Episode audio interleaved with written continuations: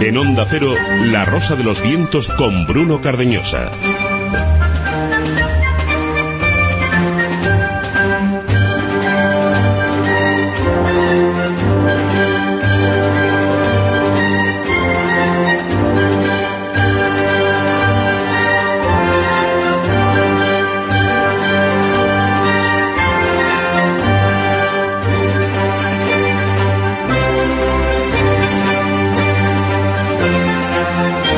Vivimos en la época del ruido, el ruido que hacen las voces más injustas y que quieren un mundo en el que todos eh, no sean iguales, en el que ganan los que dan gritos. Eh, no se puede dialogar con nadie que pretende que las mujeres, los negros y otras razas son inferiores y por eso hay que defender al débil sobre el fuerte, no es igualdad, ese es el camino, no hay matiz ante ello, hay ideas eh, que no son dignas de serlo, porque esas ideas ya causaron la Segunda Guerra Mundial, la historia ya nos ha enseñado que esos eh, preceptos y esos eh, dogmas generan guerras, y no hay chivos expiatorios, y menos las víctimas no son los culpables de nada, por mucho ruido que hagan quienes digan eso, tienen que tener la total oposición de quienes quieran el diálogo. Hablar y debatir es una virtud, una virtud de quienes defienden unos eh, valores, y uno de esos eh, valores es ser intolerante con la intolerancia.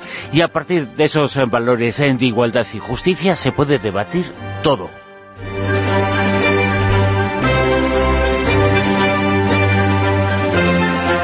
Comenzado La Rosa de los Vientos en la sintonía de Onda Cero. Tenemos una etiqueta, Almohadilla Rosavientos, Almohadilla Rosavientos. Saludos de Bruno Carreñosa en nombre de todo el equipo que hace posible este programa, con Sergio Monforte al frente de la parte técnica, Silvia Casasola en la dirección, eh, Javier Sevillano en redacción y producción y los contenidos. Vamos con ellos ya mismo.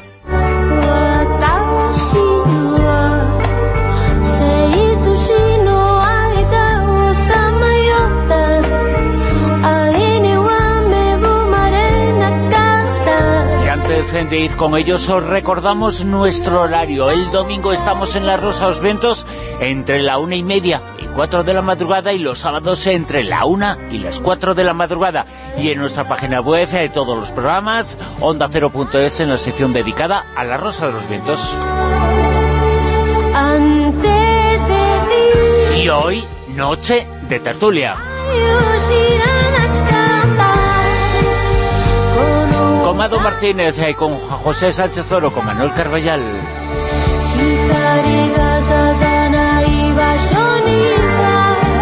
Vamos a daros toda la información sobre ese ovni que ha sido visto junto a un volcán en erupción. Y a partir de ahí hablaremos de la posibilidad de que estos avistamientos eh, tengan el origen que tengan, sean una forma de predecir terremotos.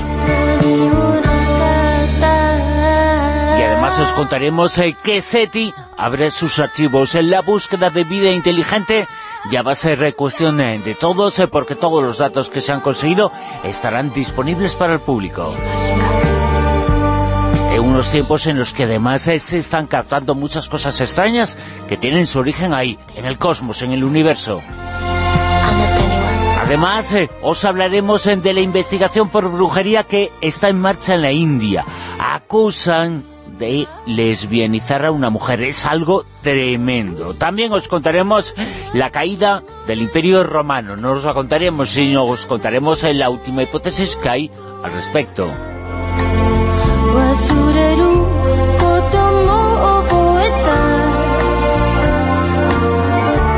Y Laura Falcolara en sus ecos del pasado nos hablará de los dioses egipcios, de su procedencia y también de sus ecos en la actualidad.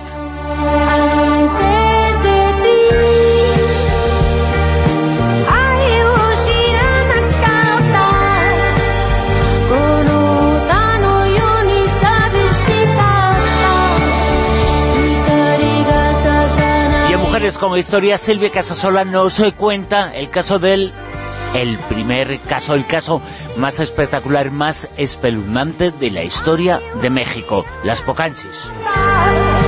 Y además en Fronteras del Futuro con Javier Sevillano. La 1 y 38, lo dicho, La Rosa de los Vientos, comenzamos.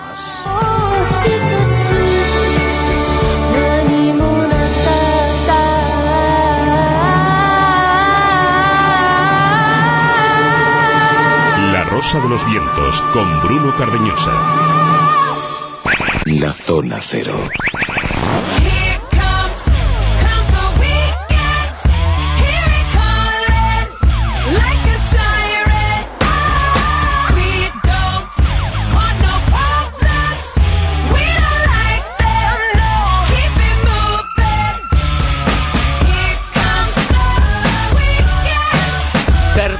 Zona Cero, esta noche con Mado Martínez. Eh, Mado, muy buenas, ¿qué tal?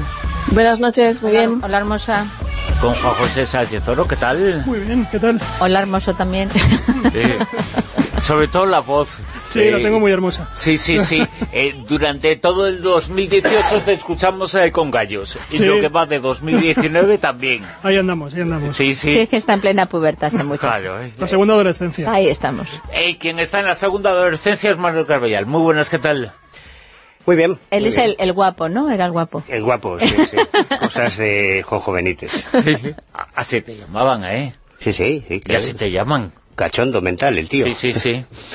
Eh, Manuel, eh, cuéntanos eh, eh, algo sobre lo del proyecto SETI, que hemos oído hablar todos mucho, ese proyecto de búsqueda de vida inteligente a través de las señales, pero hay muchas otras formas y se van a abrir los archivos, se van a abrir todos los datos y la gente va a poder rastrear esa información, esas miles y miles de señales extrañas. Ha habido algunas más extrañas todavía, algunas en los últimos eh, tiempos, eh, que parecen y abren las puertas a que algo extraño puede estar ocurriendo y esa noticia, la noticia de el hallazgo de vida en otros mundos se va a producir eh, en breve, creo yo, eh, en Marte, vida Ojalá. bacteriana, en Marte, en alguna parte del sistema solar, pero se está abriendo la puerta a que se reconozca o se capte algo que de verdad sea llamativo. Ya se está captando, pero que las eh, pruebas más eh, definitivas. Y ahora todos, gracias a esa apertura de archivos, van a poder colaborar.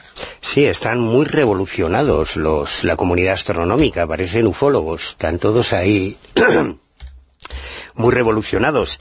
Y el pasado día 9 de este mes de enero, en la convención de la eh, Asociación Americana de Astronomía, Sociedad Americana de Astronomía, se presentaron nuevas señales de radio que se habían descubierto, ya van unas 60 desde 2007, esas ráfagas, esas señales extrañas que, que aparecen de vez en cuando en algún, en algún observatorio astronómico y que revolucionan a la comunidad científica porque evidentemente vienen de algún sitio y no saben de dónde vienen. Y hay un sector, además eh, en este caso lo, lo más interesante de esta última información es que por primera vez se repite una de estas ráfagas de radio eh, en- proveniente del mismo lugar del universo. Y que además esa repetición es una de las causas, una de las cosas que ha llamado no solo la atención de los expertos, sino que es un principio fundamental para que algo captado sea extraño, sea inteligente. Claro, claro, lo que ocurre es Y que eso ha ocurrido por segunda vez en el año 2019 ya. uno de estos astrónomos hacía una, comparación muy buena, decía que buscar vida inteligente extraterrestre es como buscar aguja en un pajar, solo que es un, un pajar inmenso, solo que no tenemos ni idea de cómo son las agujas y además ni siquiera estamos seguros de que existan las agujas, ¿no? Entonces la verdad es que lo tienen bastante complicado. Pero hay un grupo de astrónomos muy entusiastas que están convencidos de que existe vida extraterrestre inteligente con eh, soporte tecnológico que les permita eh, establecer algún tipo de comunicación con, con nosotros. Y esto me recordaba, esta noticia, una de las estupideces que se escuchan más habitualmente cuando gente que no entiende opina sobre el fenómeno ovni, y es, la habréis oído un millón de veces, ¿no? Bueno, y si los ovnis son extraterrestres, ¿por qué los astrónomos no ven ovnis? Hay miles de astrónomos que han visto ovnis. En 1997, Peter Sturrock, que era profesor de ciencias astronómicas y de astronomía en la Universidad de Stanford, y que da nombre al, al famoso panel Esturro, que fue una de las investigaciones científicas más interesantes en la historia de la ufología, envió 2.611 cuestionarios a sus colegas, precisamente estos que acaban de reunirse en Estados Unidos, de la Sociedad Americana de Astronomía, con un cuestionario ovni, preguntándoles si alguno de ellos en alguna ocasión había visto algo extraño en los cielos. De esas 2.611 convocatorias respondieron 1.356 y de esos 1.356, 62 astrónomos tuvieron la audacia de rellenar ese cuestionario explicando su experiencia ovni, que es un porcentaje de algo más de un 4%, pero no es difícil suponer que probablemente alguno más habría visto alguna cosa rara, pero no le apetecía mucho dejarlo por escrito por lo que ocurre en el ámbito Sí, académico. ¿no? 62 astrónomos norteamericanos eh, pertenecientes a la Sociedad Americana de Astronomía dicen que sí, que los han visto. eh, las eh, pruebas, eh, para ellos, eh, aquello que vieron tiene que ser muy llamativo para Claro. que digan que sí, ¿no? Pero esto es y para- no tienen que tener ninguna duda, ¿no? Esto es para, para los padguatos, estos que dicen que nunca un astrónomo ha visto un ovni. No, no, O sea, eso- hay muchos eh, astrónomos que han visto ovnis. Pero Y es que muy nadie que conozca información sobre el fenómeno OVNI, digo, nadie, nadie implica más o menos aproximadamente el 100% de las personas, nadie que conozca el tema OVNI puede dudar de su interés y de que nos enfrentamos ante algo desconocido. No digo que sean extraterrestres, sino que es un fenómeno real y llamativo. Pero y digo, hace suponer- aproximadamente el 100% de las personas que lo conocen. Pero a ti que te hace suponer que el que dice una estupidez como esta sabe algo del no, tema no. ovni. Pero si alguno lo, lo piensa, es decir, cualquiera que dude, es perfecto. La gente puede dudar, evidentemente. Pero si se tiene información, si se trabaja, eh, ese porcentaje no baja del 100%. Sí, sí, es que ahora con el tema este de las redes sociales, como todo el mundo opina Sí, de lo que sí. no entiende, Todo el pues mundo puedes ruido. decir cualquier tontería y... Bueno, entonces yo me imagino que entre los entusiastas de- del programa SETI y de otros proyectos de búsqueda de vida extraterrestre, probablemente estarán esos, esos 62 astrónomos que respondieron afirmativamente a Peter Sturrock sobre sus propias experiencias ovni. Y no se circunscribe, evidentemente, a, la búsqueda de vida inteligente, a esas señales, a esas ráfagas rápidas. No, no solamente se está buscando en el espectro de radio, sino que se están llevando adelante iniciativas muy interesantes, por ejemplo, buscando tecnomarcadores. Es decir, señales, igual que, existen los biomarcadores, eh, se están buscando tecnomarcadores que puedan em, señalar una, posible presencia industrial o, tecnológica en alguno de los cuerpos celestes que se están investigando. Pero como siempre el problema es de presupuesto, como ha ocurrido siempre. Sin embargo ahora hay algunos mecenas muy entusiastas con esto de la búsqueda de vida extraterrestre, como el presidente de Facebook o uno de los fundadores de Microsoft, que han hecho generosas aportaciones para eh, que se avance en la, en la investigación, con lo cual se ha retomado... Pero esas eh, generosas aportaciones que es muy importante señalarlo, deslavan, ¿eh? Bueno, pues Por mira, eso son generosas y por eso las han hecho quienes las... mejor que las hagan en esto, en el avance científico, que en otras cosas, ¿no? Y, y No, ya, ya lo están haciendo, pero de otra forma, no se nota. Y en uno de, uno de estas iniciativas es el TechnoShirt, que coge el- la, mm, la idea que en su día puso en marcha Jill Taiter, la fundadora de SETI, que es la mujer, es la mujer tenía que ser, es la investigadora en la que se inspiró eh, Carl Sagan para su novela Contact, Contacto, que luego fue llevada al cine con, interpretada por Jodie Foster, ¿no? Y que, bueno, probablemente todos los oyentes la, la habrán visto, que cuenta esa Una primera maravilla. señal, la verdad es que es una, una maravilla de película y una maravilla de actriz. Bueno, pues eh, ella puso en marcha el programa SETI y eh, eh, en 1984 y os acordaréis de que hace unos años se nos invitaba, cuando comenzaba a funcionar esto de Internet, se nos invitaba a todos los internautas a que eh, nos descargásemos un programa para participar en la búsqueda de vida extraterrestre. O sea, se recibe tantísima información que era necesario un potencial informático enorme para procesar todas esas informaciones y todas esas señales que se recibían en todos los observatorios del mundo. Y desde las PlayStation, desde las consolas de juegos hasta los ordenadores de mesa, los portátiles, mucha gente comenzó a participar en, en esa búsqueda de vida extraterrestre con sus propios equipos. Pero es tantísimo el volumen de datos que, que se ha recopilado en todos estos años que es materialmente imposible analizar toda esa información. Así que ahora este, este nuevo programa que se ha ubicado físicamente en Mount Wade, no muy lejos de la sede de Google, es un buscador que permite, poner todo ese mare magnum inmenso de, de información a disposición de los usuarios para que con nuestros propios ordenadores podamos participar también de nuevo en el análisis de toda esa información. ¿no?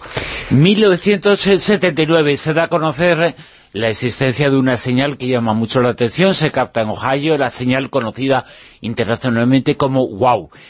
En el año 2015, el radiotelescopio de Arecibo capta una señal que se repite, una señal repetida, año 2015.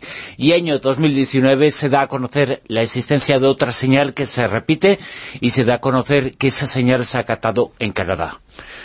Así que... Claro, hay muchas explicaciones Claro. posibles. Eh, la mayoría de los astrónomos quieren ser prudentes y como además no tenemos ni idea de cómo hablan los extraterrestres, pues es muy difícil reconocerlos, ¿no? Si nos están mandando una señal, pues no sabemos ni siquiera si hablan.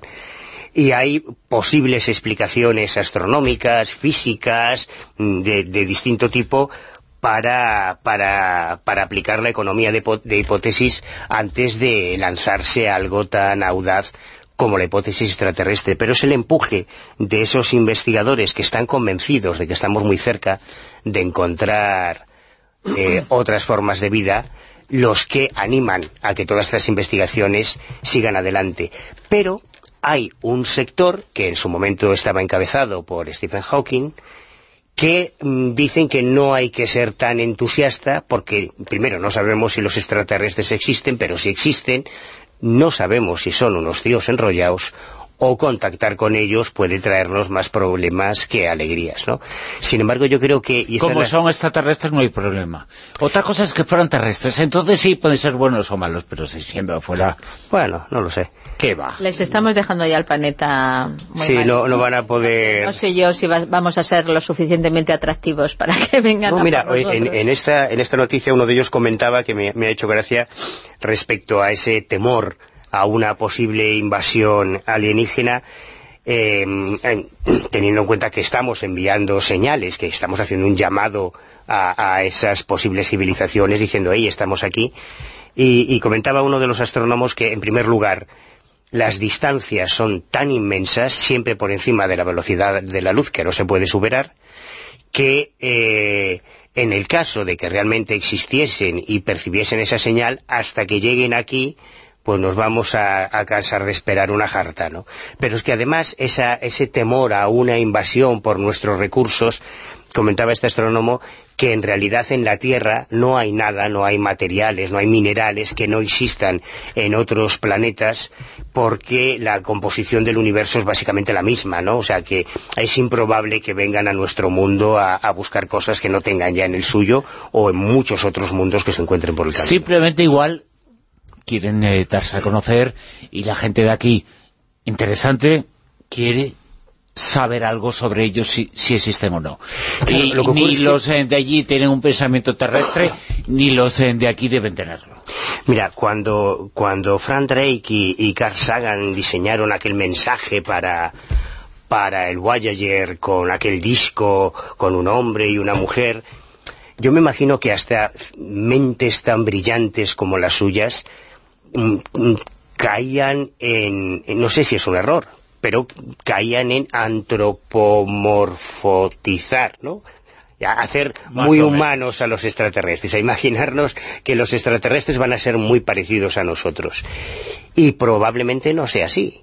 En cualquier mundo del universo en el que se den unas condiciones de gravedad, una distancia a su sol diferente o, varios soles, probablemente la evolución de la vida sea muy distinta a la nuestra. Entonces puede ser algo tan fantástico eh, esas otras formas de vida que se parezcan tanto a nosotros como cualquier extremófilo luminiscente de la fosa de las Marianas, que es una forma de vida terrestre, vive en el planeta, ¿no?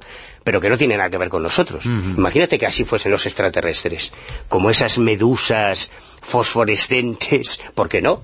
Es una forma de vida que se ha desarrollado aquí, bueno, pues puede ser una cosa... ¿Y en qué idioma hablarán? Si es que hablan, ¿cómo se comunican? A lo mejor por olores, imagínate. Con lo cual lo de las señales de radio llevamos un poco, un poco, llevamos un poco crudo, ¿no? Así que, pero a, a mí me, me motiva mucho que haya este entusiasmo en la comunidad astronómica por encontrar de una vez otras formas de vida. Pues que se den prisa, porque la humanidad está a tan solo dos minutos en del fin del mundo, Mado. Eso te iba a decir, que al igual cuando lleguen ya queda poco, o más bien nada. o sea que no llegamos ni al informativo. No. Yo creo que no. Aunque mira, me gusta una cosa... 1.54, no. Pero no, no habíamos ya Ay, qué, qué- qué interés tenemos en que fallecido, mundo, ¿eh? claro, si eh, fue la semana pasada. Que estamos en la próloga. Joder, Ah, es bueno. que Vamos a la próloga. quiero... Claro. Ya, la semana quiero que viene contarlo. empiezan los penaltis, tranquilo. A ver, Mado, Me gusta una cosa que ha dicho Manuel, que es que, eh, bueno, ha, ha- comentado, eh, ha ha citado a, a- a un experto que decía que buscar vida extraterrestre, vida inteligente, es como, como buscar una aguja en un pajar, ¿no? Pero yo siempre he dicho que cuando buscas en una aguja en un pajar, siempre te encuentras algo interesante. Aunque no sea la aguja. O sea que me, me, me, me gusta, me gusta que haya lo dices por búsqueda. experiencia. Sí, pero en general creo ¿Qué que, haces en los creo que pajares? siempre- que- creo que siempre es una, una, una opción muy válida y que grandes de los descubrimientos científicos de la humanidad que se han hecho por azar eran porque se estaba buscando otra cosa. O sea que, que siempre es interesante ir a buscar esa, esa aguja. Bueno, la cuestión es que decíamos la semana pasada que a lo mejor no hay algunas personas que cuando venía el eclipse de luna roja, ese eclipse y tal, pues mucha gente piensa que va a venir el fin del mundo. Hablábamos de las sectas, estas que a veces, periódicamente, les da porque se acabe el mundo. Y la cuestión es que, pues, esto de lo que voy a hablar ahora sí que es una amenaza real y seguramente a esta sí que nadie le, haya- le haga mucho caso, ¿no? Pero bueno, dos minutos. Ese es el tiempo que, eh, que, que, que nos queda para que se acabe el planeta, ese reloj del juicio final, del fin del mundo, y lo han publicado en el boletín de científicos at- atómicos para referirse a eso, a cuánto le queda a nuestro mundo antes de que los seres humanos lo destruyan totalmente, ¿no? Y esto es debido a las armas nucleares, ¿no? Y al cambio climático. Y también, muy importante, este, este, este nuevo motivo, cómo socavan las libertades en algunos países, ¿no? Eh, cómo ha provocado que esto estemos, eh, que, que- que este- que estemos más cerca de- del fin del mundo por las redes sociales. Pero bueno, eh, cosas del efecto contagio. En 1953, en plena Guerra Fría entre Estados Unidos y la URSS, ya estábamos a dos minutos de esto. Era un ambiente muy tenso, con las pruebas de bomba de hidrógeno, bueno, que estábamos ahí como temblando, ¿no? Y el año pasado se volvió a llegar a ese mismo punto, en el 2018, ante la posibilidad de una guerra nuclear y el carácter imprevisible del presidente de Estados Unidos, Donald Trump, y de su homólogo, ¿no?, en Corea. Y ahora los científicos pues han dejado este reloj imaginario que además se creó en 1947 y que ha cambiado 20 veces de posición desde entonces, desde los 17 minutos en el que estábamos, por ejemplo, en 1991, a los 2 de 1953, recordemos, Guerra Fría, y en el 2018 y en el 2019 estamos otra vez en los niveles de Guerra Fría, pero es que además se sostiene, ya llevamos bastante tiempo como ya nos estamos pasando. La humanidad se encuentra en un estado tan preocupante, dicen estos expertos, como en los momentos más peligrosos de la Guerra Fría. Una situación, vamos, bastante impredecible, cambiante, con estas disputas a fuego lento, dicen que multiplican las posibilidades de que estalle un conflicto militar importante. Lo están advirtiendo, lo Y están ahora hay este armas eh, para destruir todo, eh, toda forma de vida, absolutamente todo. Eh, cosa que no existía Sí. antes. eh. Ni siquiera en la Segunda Guerra Mundial, que se podía destruir mucho, pero esto ahora se puede destruir el planeta entero. Y yo nunca he visto, en mi vida, he visto tanta intolerancia como ahora.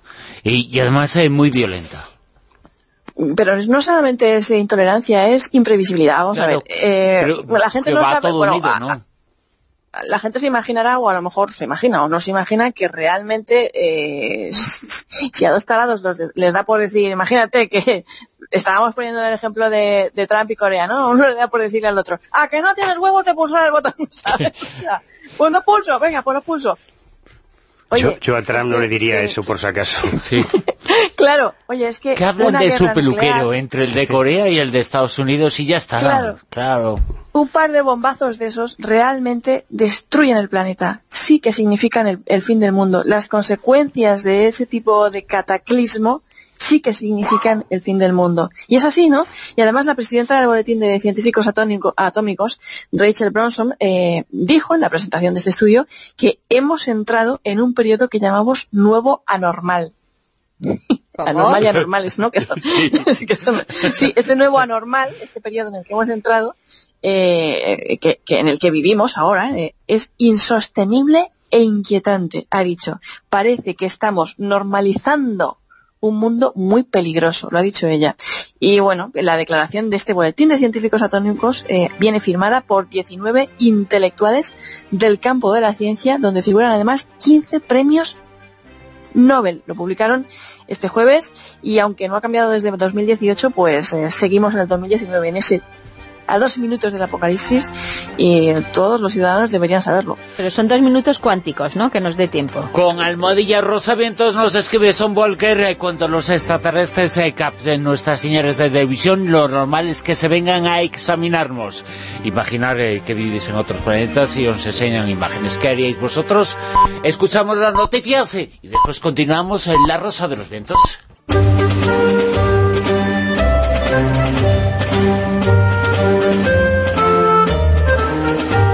En Onda Cero, La Rosa de los Vientos con Bruno Cardeñosa.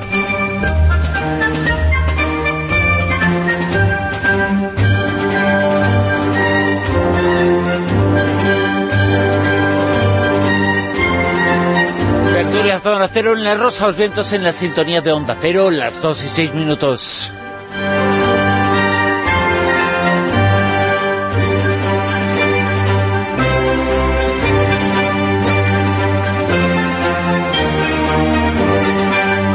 Cosas, hay muchas más eh, informaciones aquí que vamos a conocer en esta hora del programa.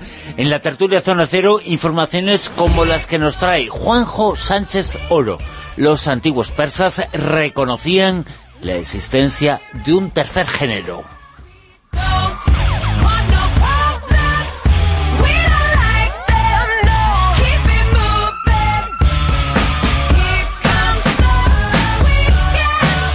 Hace miles de años eh, los persas eran más avanzados, eh, más eh, lógicos y más coherentes que muchos ahora. Juanjo Sánchez Oro. Mm, Bueno, o no, no lo sabemos. No lo sabemos. no, lo sabemos porque... que algunos eh, que, eh, que tienen una mentalidad eh, un poco... les gusta el boxeo y esas cosas, pues sí. Bueno, eh, lo que lo que ha, bueno, ha habido esta semana unos, una serie de titulares que eran así, decían que en alguna serie de en unas en la antigua Persia, pero realmente no es no corresponde exactamente a la antigua Persia, pero bueno, en esa zona del Oriente Próximo eh, había una civilización que antigua que al parecer sí que consideraba un tercer género más allá del masculino y del femenino.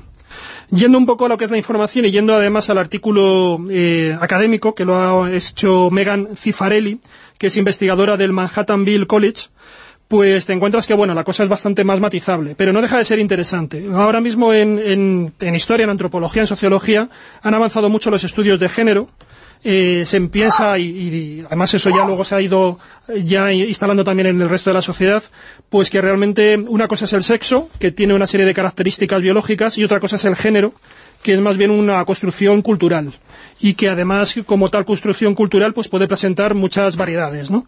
Bueno, pues dentro un poco de esa línea, esta investigadora, eh, Megan Cifarelli, lo que ha hecho ha sido analizar una serie de tumbas que aparecen en un pequeño reino eh, que es el reino de, Ha- de. Es un pequeño reino que estuvo activo hasta el año 800 antes de Cristo y que además estaba ubicado en una situación muy peculiar porque estaba en medio, como atrapado entre el imperio asirio y el reino de Urartu. Entonces el imperio asirio estaba más o menos hasta la zona de Irán y el reino de Urartu estaba en torno a Armenia. Bueno, pues ahí un poco entre esos dos bloques, esos dos grandes bloques políticos de la época, estuvo prosperando este pequeño reino durante mucho tiempo. Entonces lo que ella ha detectado ha sido al analizar el cementerio, analizar la necrópolis, ha empezado a te- tienen, se encontraron con un problema y es que aunque hay bastantes restos humanos, en muchas ocasiones los restos están tan deteriorados que no es posible saber si estamos ante esqueletos masculinos o femeninos. ¿Cómo trataban de discriminar ante qué estaban? Pues mirando el ajuar funerario. Empezaron a darse cuenta de que había determinadas características, que además, bueno, también en nuestra sociedad están muy marcadas esas diferencias de género, se trasladan en el vestir, en la indumentaria, en los adornos. Así pudieron contemplar, pues, por ejemplo, que, que las mujeres tenían, sobre todo, en el ajuar funerario que acompañaba sus tumbas, que acompañaba sus enterramientos, había fundamentalmente adornos. Eh, había una serie de, sobre todo, de alfileres o de broches muy característicos, eh, te- los hombres, en cambio, tendían más al armamento y también un tipo de muñequera especial así de, de un material de metal, pero sobre todo armas, es lo que solía acompañar ese juar funerario. Pero se encontraron con que había un 20% de tumbas que tenían eh, elementos que no eran fácilmente, eh, eran de hombres y de mujeres. Esto además le llevó a pensar, por lo tanto, que había una parte de la población que no se identificaba claramente ni con lo masculino ni con lo femenino sino que serían pues esa otra, ese otro tercer género. Claro, esto lo ha llevado, como no, estamos ante una sociedad de la que no se ha conservado escritura, pues lo único que tienen son el ajuar, los ajuares, los restos que aparecen que van acompañando todos estos equipamientos que van acompañando las tumbas, y que de alguna forma a través de esta arqueología de la muerte, pues se trata de ver cómo funcionaba, cuál era el mundo de la vida, pero también lo que tienen es algunas figuraciones. Han aparecido en concreto una serie de, de vasos que son de oro, donde sí que aparecen figuras ahí eh, eh, grabadas, y hay una serie de composiciones más o menos cotidianas donde se pueden identificar mujeres por la vestimenta, por la apariencia física que tienen, también hombres porque aparecen armados y aparecen también con barba, y luego hay unas terceras figuras que esta investigadora, Megan Cifarelli, cree que son realmente hombres porque aparecen con barba, pero tienen vestido de mujer. Entonces considera que realmente esos, ese 20% de las tumbas que aparecen con ese ajuar mixto respondería a esas figuras, a esas personas que biológicamente eran masculinas, pero en cambio vestían indumentaria femenina y que aparecen reflejadas en estos, en estos grabados, en este, en concreto en este vaso dorado o en ese cuenco dorado que se ha conservado. Pero claro, ella dice que, que esto no ha aparecido en, la- en las noticias, por lo menos en las que yo he mirado, las noticias de periódico, pero sí que aparece en el artículo que ella tiene y que además me parece bastante interesante. Porque claro, al ser un Estado, como si dijéramos está Andorra, es decir, entre dos grandes países, pues estuvo sometido en un momento dado este, este reino de Hassanlu Lo dices a un- por Portugal y Francia, ¿no? por Portugal y Francia, sí, grandes estados. Claro, claro. Bueno, y España también es un gran estado. Ah, Yo estoy muy contento de... Sí, hombre, está muy bien, una gran historia. ironía, claro. No, bueno, y entonces el, el reino este de Hassanlu, pues entonces estaba sufriendo la presión de, estos dos grandes, de estas dos grandes potencias. Entonces poco a poco se fue militarizando. Incluso ella llega a detectar, esta investigadora, Megan Cifarelli, llega a detectar eh, como si hubiera una especie de casta militar o de élite militar extranjera que empezó a instalarse también en el país y seguramente a ejercer un dominio superior sobre el resto de los, de los subordinados. Bueno, pues ella detecta que hubo ahí una especie como de cambio de roles que a lo mejor explicaría por qué también se cambió el género o surgió este tercer género. Ella piensa que empezó a ver esa élite militar, empezó a masculinizarse, es decir, empezó a adquirir muchos elementos que antes estaban bien perfilados, con muchos elementos de, de armamento, por ejemplo, que marcaban mucho el género masculino en épocas anteriores. Y sobre todo también detecta que hay una cierta militarización del- del- de lo femenino, porque también las mujeres empiezan a incorporar parte de cotas de mallas en su vestimenta, ¿no? También os ocu- a mí me recuerda un poco lo que ocurre, por ejemplo, pues en la Segunda Guerra Mundial, que, por ejemplo, claro, ante el, ante el incremento de población masculina que tiene que ir al frente, las mujeres empiezan a asumir una serie de roles que antes no tenían, masculinos, ¿no? Entonces incluso la imagen de la trabajadora con el mono, ¿no? Esta típica, ¿no? De que para, para llamar ese reclutamiento civil de las mujeres. Bueno, pues a lo mejor ocurrió en esta sociedad algo parecido. Y es en esa confusión, en esas tensiones, en esa militarización de la sociedad, con una especie de élite o de casta extranjera que, que se incorpora a la sociedad, cuando seguramente ella piensa que se produjo el nacimiento de ese tercer género como un rol que no sabemos muy bien estos hombres que adoptaban vestimenta femenina, qué papel tenían en esa sociedad un poco también en crisis o un poco de transición o en catarsis, ¿no? Entonces, bueno, es un planteamiento interesante, pero claro, muy especulativo porque Sí. tiene lo que tiene, que es que Porque sería más bien al contrario, según lo que estás contando, serían las mujeres las que irían más vestidas de hombres que los hombres vestidos de mujeres. Claro, ahí lo que puede, puede ocurrir también que se puede hacer otra lectura, y es que por un lado eh, tenemos una élite militar que tiene que acentuar lo masculino y que está compuesta por hombres, y luego también tenemos una, una parte que ya no es tan elitista, que es la sociedad más, más civil, pero que es masculina y que entonces asu- asu- asume una serie de roles más femeninos. También puede ocurrir, ¿no? Que se haga una distinción eh, étnica, por ejemplo, también. Entonces, no- como no sabemos, porque no tenemos cuáles serán los códigos simbólicos ni ideológicos de esta sociedad, pues solamente se hacen lecturas a partir del registro arqueológico, claro, y a partir de aquí pues tú puedes proyectar mil ideas, y a Claro. lo mejor estamos confundidos, ¿no? Por eso yo decía a Bruno al principio que, bueno, que no sabemos si realmente eran muy avanzados o no, porque sí que hay otras sociedades donde yo recuerdo, por ejemplo, el caso este de los eh, llamados hermafroditas de la India, que es toda una especie de casta también, que durante mucho tiempo era una casta incluso sagrada y que cumplía un determinado papel dentro de las sociedades o de las principales castas además, pues mm, se le dejaba al cuidado de los niños, eh, la gente tenía una serie de atenciones especiales a- hacia estas personas, porque también hasta cierto punto, en algunos casos era como una unión de los contrarios, eso les hacía ser hasta cierto punto también superiores, que eso también hay algunas, por ejemplo, yo recuerdo algunos textos de- del hermetismo, es en otro ámbito geográfico, pero el hermetismo, por ejemplo, privilegiaba mucho, reconocía las virtudes de la unión de los contrarios, porque normalmente, claro, el mundo es muy dicotómico, es muy maniqueo, y sin embargo tú consigues superar esas dos cosas, es como lo del yin y el yang, ¿no? La reunión del, yin y el yang. Pues en cambio, por ejemplo, en este caso de los hermafroditas de la India, eh, vamos, tampoco lo conozco muy en profundidad, pero lo que, lo que sí que he leído al respecto es que cuando llega la sociedad victoriana, cuando la India es colonizada, claro, empieza a imponer una serie de roles y, de, de estereotipos de género mucho más fijos, que son los que corresponden a la sociedad victoriana, que es el hombre y la mujer. Entonces no se entendía muy bien que eran estos de los hermafroditas. Y entonces poco a poco fueron arrinconándose y empezaron a quedar estigmatizados. Y hoy en día son bastante perseguidos. O sea, que han perdido todo ese carácter, o casi todo ese carácter sagrado que tenían antes y ese reconocimiento lo han perdido a partir de una invasión que vino naturalmente con una serie de ideas y con sus propios estereotipos de género. Pero mira, Juanjo, eh, a mí el motivo por el que más me gusta la antropología es por estas cosas. Porque te enseña que a pesar del pasado imperialista, colonialista, este mundo globalizado en el que todo es cada vez más heterogéneo y que los roles que han acabado imperando eran los del mundo occidental, eh, las sociedades humanas son de lo más diversas. De hecho, hay sociedades, hay culturas en las que el género es cambiante independientemente de que tú hayas nacido con un sexo o con un otro, unos genitales u otros, tu, género varía. Es decir, de, independientemente de, de- de eso, hay épocas en las que si te encuentras eh, soltero o si te encuentras embarazada o si eres un anciano o una anciana, ¿no? Estas sociedades estipulan que a lo mejor pues tienes un género u otro, un género más masculino o un género más, más, más femenino, entendido en términos de, de energía.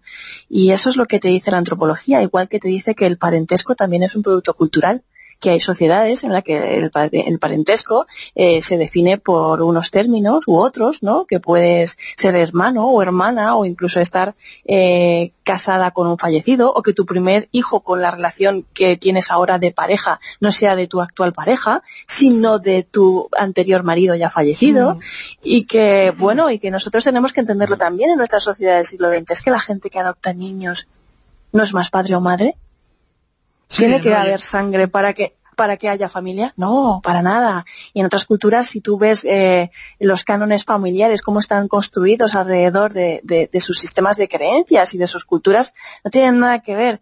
Es lo que decimos siempre, es huir un poco de, de esos patrones, esos eh, patrones que normalmente con- conocemos como ese mundo globalizado, ¿no? Eh, la sociedad eh, androcentrista, blanco, cristiano, ¿no? heteropatriarcal, y no es así en el mundo. Y por eso pienso que la antropología debería ser asignatura, yo por lo menos tuve la suerte de tenerla obligatoria en el instituto, bueno, no obligatoria, no, optativa, perdona, en el instituto, y, y, de, y de, mm, de tener ese amor y esa curiosidad y esa, no sé, de, de darme cuenta de que el mundo es muy variado, mucho más variado de lo que nosotros pensamos, y te hace tener otra mente y te hace ser más abierto y darte cuenta de que no todo es como nosotros creemos en nuestro pequeño rincón de televisión occidental. Sí, yo creo que además ahora mismo, eh, claro, yo entiendo que hay mucha gente que está bastante desconcertada porque estábamos acostumbrados a que las identidades fueran algo que te imponían de- desde fuera del individuo hacia el individuo. Y tú nacías, pues como bueno, ha dicho Amado, ¿no? Tú nacías eh, claramente en una serie de, de categorías que estaban ahí instaladas y que formaban parte casi de tu naturaleza biológica. Hoy en día, mm, después de todos estos avances que se han hecho, de todas estas reflexiones desde la antropología, desde la sociología, se entiende que la identidad tú la puedes construir de dentro a fuera. Entonces tú a partir de construirla, eh, puedes elegir cómo quieres tener esa identidad. Y claro, ahora mismo hay que, hay que hacer que, que lo que sean los marcos sociales se adapten a eso. Y es complicado, porque ven- venimos de una idea de cómo es el derecho, de cómo se construye la norma social eh, de muchos años. Y ahora mismo tenemos que hacer sociedades muy flexibles, sociedades que llaman ahora líquidas, que tienen que empezar a acoger todo, todos estos descubrimientos que han ido haciendo las ciencias sociales.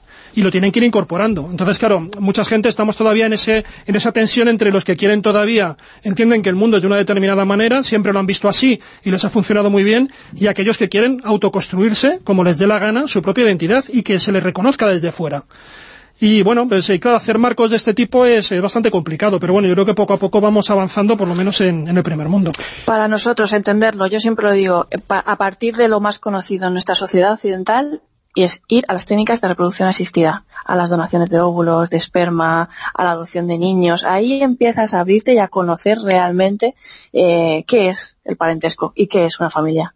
Pero yo creo que eso se soluciona también viajando, o sea, Sí. y además ha, ha existido siempre, siempre han existido otros modelos de sociedad muy diferentes a la, a la- a la nuestra. Yo creo que no es algo que se haya descubierto ahora, es que ahora hay más información y eres consciente de que, de que hay comunidades, nosotros vivimos en una sociedad y en una tradición eh, en la que el núcleo familiar está encabezado por una pareja de distinto género, pero en muchísimas culturas a lo largo de toda la historia y todavía hoy existe la poligamia. Pero también en otras culturas y todavía hoy existe la poliandria, que es lo contrario, que es una mujer que tiene varios esposos y la poligamia un, hombre que tiene varias mujeres. Hay montones de modelos eh, heterosexuales, homosexuales en distintas culturas que han existido siempre y cuando viajas y encuentras esas otras formas de... Yo recuerdo que el tema este de la poliandria lo descubrí en Nepal y claro, me sorprendió, ¿no? O sea, me- estamos más familiarizados en nuestra historia con, con el tema de la poligamia, pues por el tema de la presencia del Islam, por comunidades cristianas como los mormones, que originalmente eran polígamos, y cuando llegas a, a Katmandú, por ejemplo, y te encuentras en determinados entornos rurales con esa realidad social, y dices, joder, pues esta es otra forma muy diferente. Fíjate, con toda esta pluralidad que hay en- sin salir del planeta, imagínate los extraterrestres, Sí, cómo sí, sí. serán, ¿no? ¿Cómo serán los- las familias extraterrestres? Pero si hasta, hasta ¿Cuántos los pingüinos, hasta los pingüinos ves que hay eh, parejas de machos Sí. o parejas de hembras que... Claro, eso, que- mira, yo los, los con- conservadores estos que dicen que la homosexualidad es una aberración, si existe en la naturaleza Sí, y está es más que natural. documentado, es eh, no, evidentemente en la naturaleza existe la poligamia, la poliandria, la homosexualidad, la monogamia, también el existe. canibalismo. También. Y- y- y La homosexualidad, ah, lo dicen mucho, es una práctica documentada en, en varias especies, eh, pero creo que, que la homofobia solo una. Qué bueno, humana. eso está muy bien. Javier Sevillano me dice, Manuel Carbellal, que un día de estos eh, tienes que traer el pasaporte para que se sepa y que se vea de todos los sitios en los que has estado. Bueno, tendré que traer unos cuantos, porque yo Pero cuando sí, se van llenando tienes que cambiarlo. De todas formas, eh, sí me niego a una cosa. Creo que eso no se soluciona viajando. No, no, no, no digo solución, No, digo se que cuando viajas, pensando. Cuando viajas, ¿eh? se te lo puede, encuentras. Se puede no mover de su casa para tener unas ideas normales. Evidentemente, pero mira, cualquier excusa es buena Sí, para No, pero viajar. la, la mentalidad Incluida también es buena para conocer en situ según vas a los sitios lo que Pero Claro, hay ¿quién- gente que no puede viajar y tiene que tener una mentalidad eh, que eso le parezca lo más normal. ¿Quién decía que el También se nacionalismo soluciona estudiando, cura quiero viajando? decir. Claro.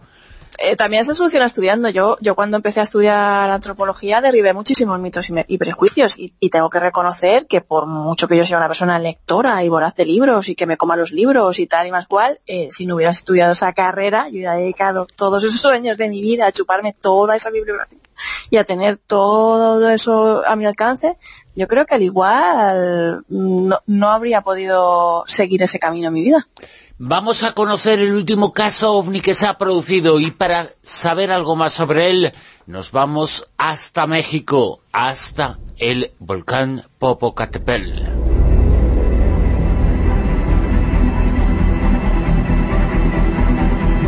que es uno de los volcanes, eh, por no decir el volcán más importante de América, junto al Rainer. Más de 5.000 metros de altura, las eh, cámaras se enfocan de forma permanente y se ha vuelto a ver algo extraño en torno a el cráter del volcán. Has No es- dicho muy bien, se ha vuelto a ver por enésima vez, porque este, no sé si alguno habéis podido visitar el Popocatépetl, porque es, es un lugar fascinante, está en plena ruta de Hernán Cortés. ¿Cómo dices que se llama, perdona?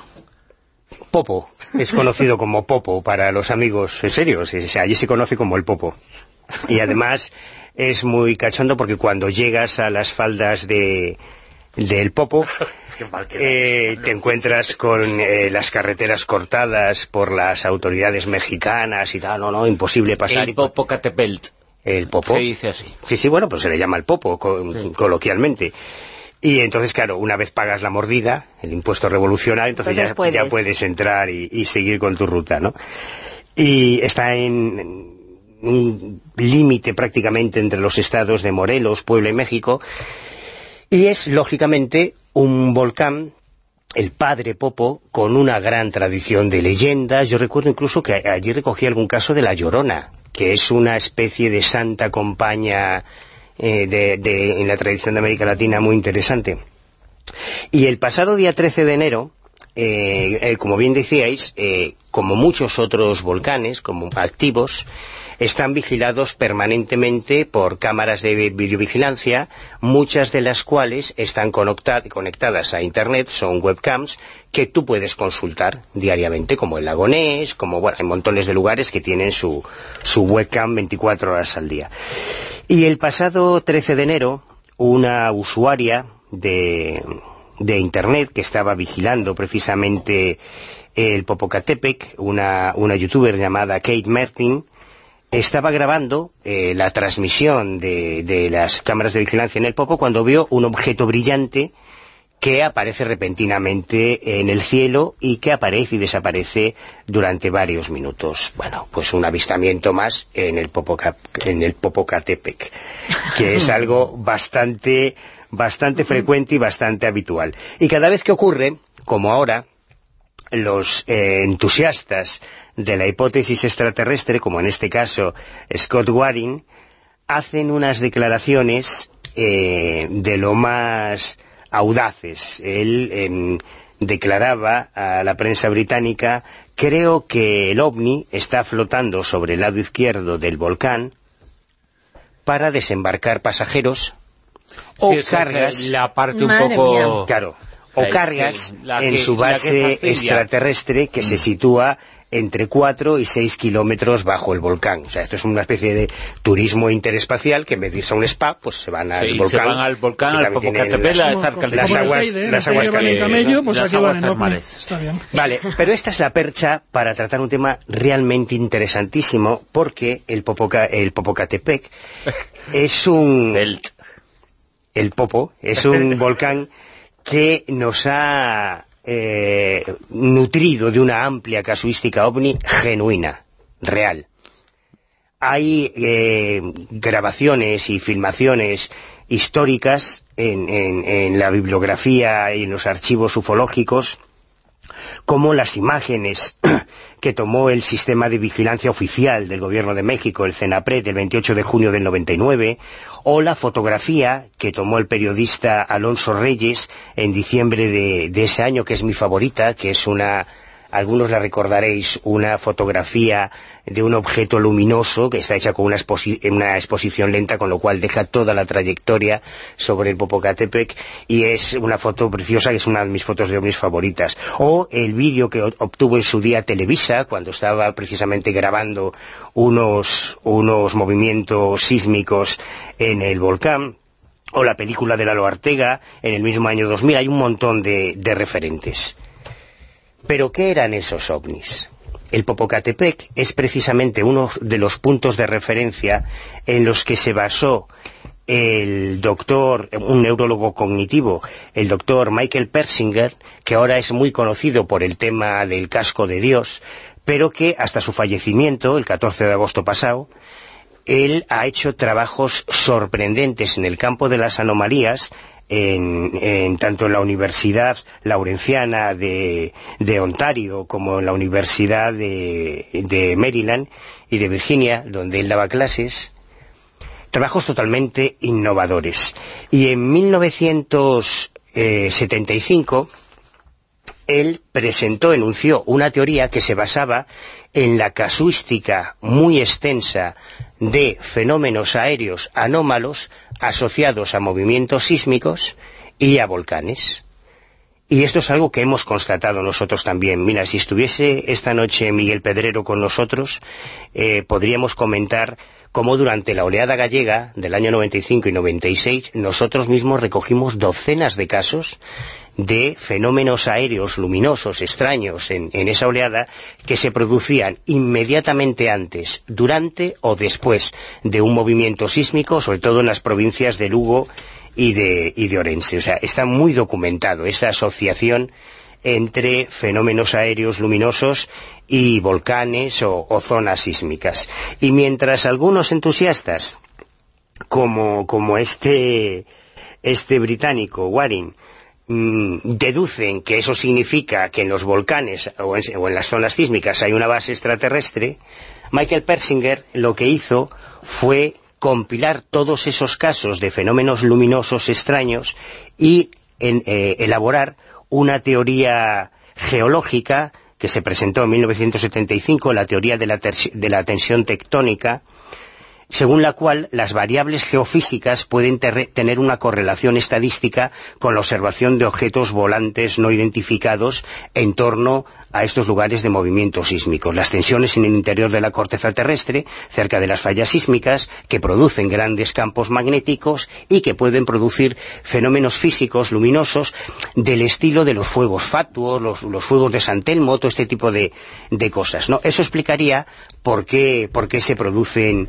este tipo de fenómenos en torno a estos lugares. Pero es que concretamente el Popocatepec eh, ha sido señalado por distintos investigadores de distintas nacionalidades como uno de los mejores lugares para investigar esta teoría de la tensión tectónica. Por ejemplo, el, doctor Máximo Teodorani, que es un astrofísico italiano, señaló específicamente el Popo como un lugar especialmente favorable para que se produzcan esos fenómenos luminosos. Pero hay más.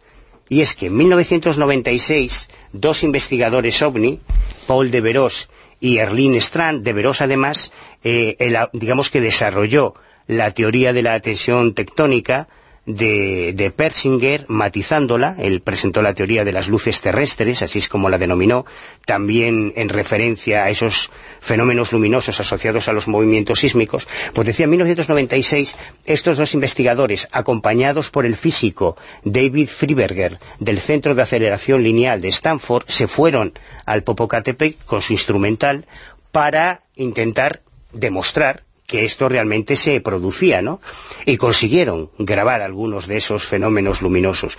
Pero su intención, y a mí me parece una de las historias más bonitas y más desconocidas de la historia de la ufología, era investigar la relación entre los fenómenos ovni, esos fenómenos aéreos anómalos, y los terremotos para intentar así predecir movimientos sísmicos y salvar vidas. Me parece una de las iniciativas ufológicas más, más bonitas y menos conocidas de la historia. ¿Cuál es el problema? Esto tiene su cara B. Y es que esa realidad, que en lugares como el Popocatepec se producen fenómenos aéreos eh, extraños y no identificados para los observadores, genera imitadores. Y desde hace unos años, cuando algún sinvergüenza se le ocurre fabricar un vídeo ovni o fabricar unas fotos falsas y demás, qué mejor lugar para ubicar esa recreación que un lugar que ya tiene fama de imán de los ovnis, como el Popocatépetl, porque se le dará más, más veracidad o más credibilidad a su historia. Y algunas de las filmaciones y de las fotografías que han salido en los últimos años y que podemos ver en YouTube y que han sido reproducidas en programas de televisión de estos temas y en revistas, son fraudes, son falsas. Pero además hay otro fenómeno, y si estuviera Josep Guijarro también lo podría comentar extensamente, y es que algunos pícaros, algunos falsos contactados, cuando han querido establecer un avistamiento previa cita, Claro, aquí en España lo tenemos fácil. Aquí en España tú dices, bueno, pues me han dicho los extraterrestres que en las próximas tres semanas se va a ver un ovni en Canarias. Hombre, pues seguramente se va a ver un ovni en Canarias porque tiene una visibilidad especial, porque la población es más receptiva y porque hay una casuística enorme. Si tienes pelotas, di que se va a ver en Galicia. Y como el cielo está siempre encapotado, aunque esté pasando toda la Confederación Intergaláctica por encima, como no bajen a ras de suelo, no vas a ver absolutamente nada. Y el Popo fue precisamente el lugar que en varias ocasiones algunos de estos pícaros han señalado como el lugar en el que se iba a producir un fenómeno. Tú, Bruno, te acordarás porque lo viviste el caso de Saulo Sabá. Saulo Sabá, en el año 2000, fue precisamente uno de los que, Que dijo decía que... era la reencarnación de Jesucristo. No, híbrido, híbrido. Ah. Él era, era el tercer sexo, era un híbrido entre Era humano y... también. Entre humano y europeo, porque era de... Entre humano y europeo. Sí, porque sus Qué cosa más rara. Sus extraterrestres venían de Europa, de una de las Ah, europeo de. Europa del satélite de Júpiter. Eran vecinos, vale. eran vecinos de los de Ganímedes, de Sisto Sí. Estaban en, en el mismo barrio casi. Y bueno, pues Saulo Saba cuando anunció en Crónicas Marcianas, en todos los medios, que iba a dar una prueba de que su contacto era real, el tío muy acertadamente dijo, sí, sí, se va a producir el avistamiento en el Popocatepec. Dices, macho, si no sale ahí, pues difícilmente va a salir en ningún otro lado, ¿no?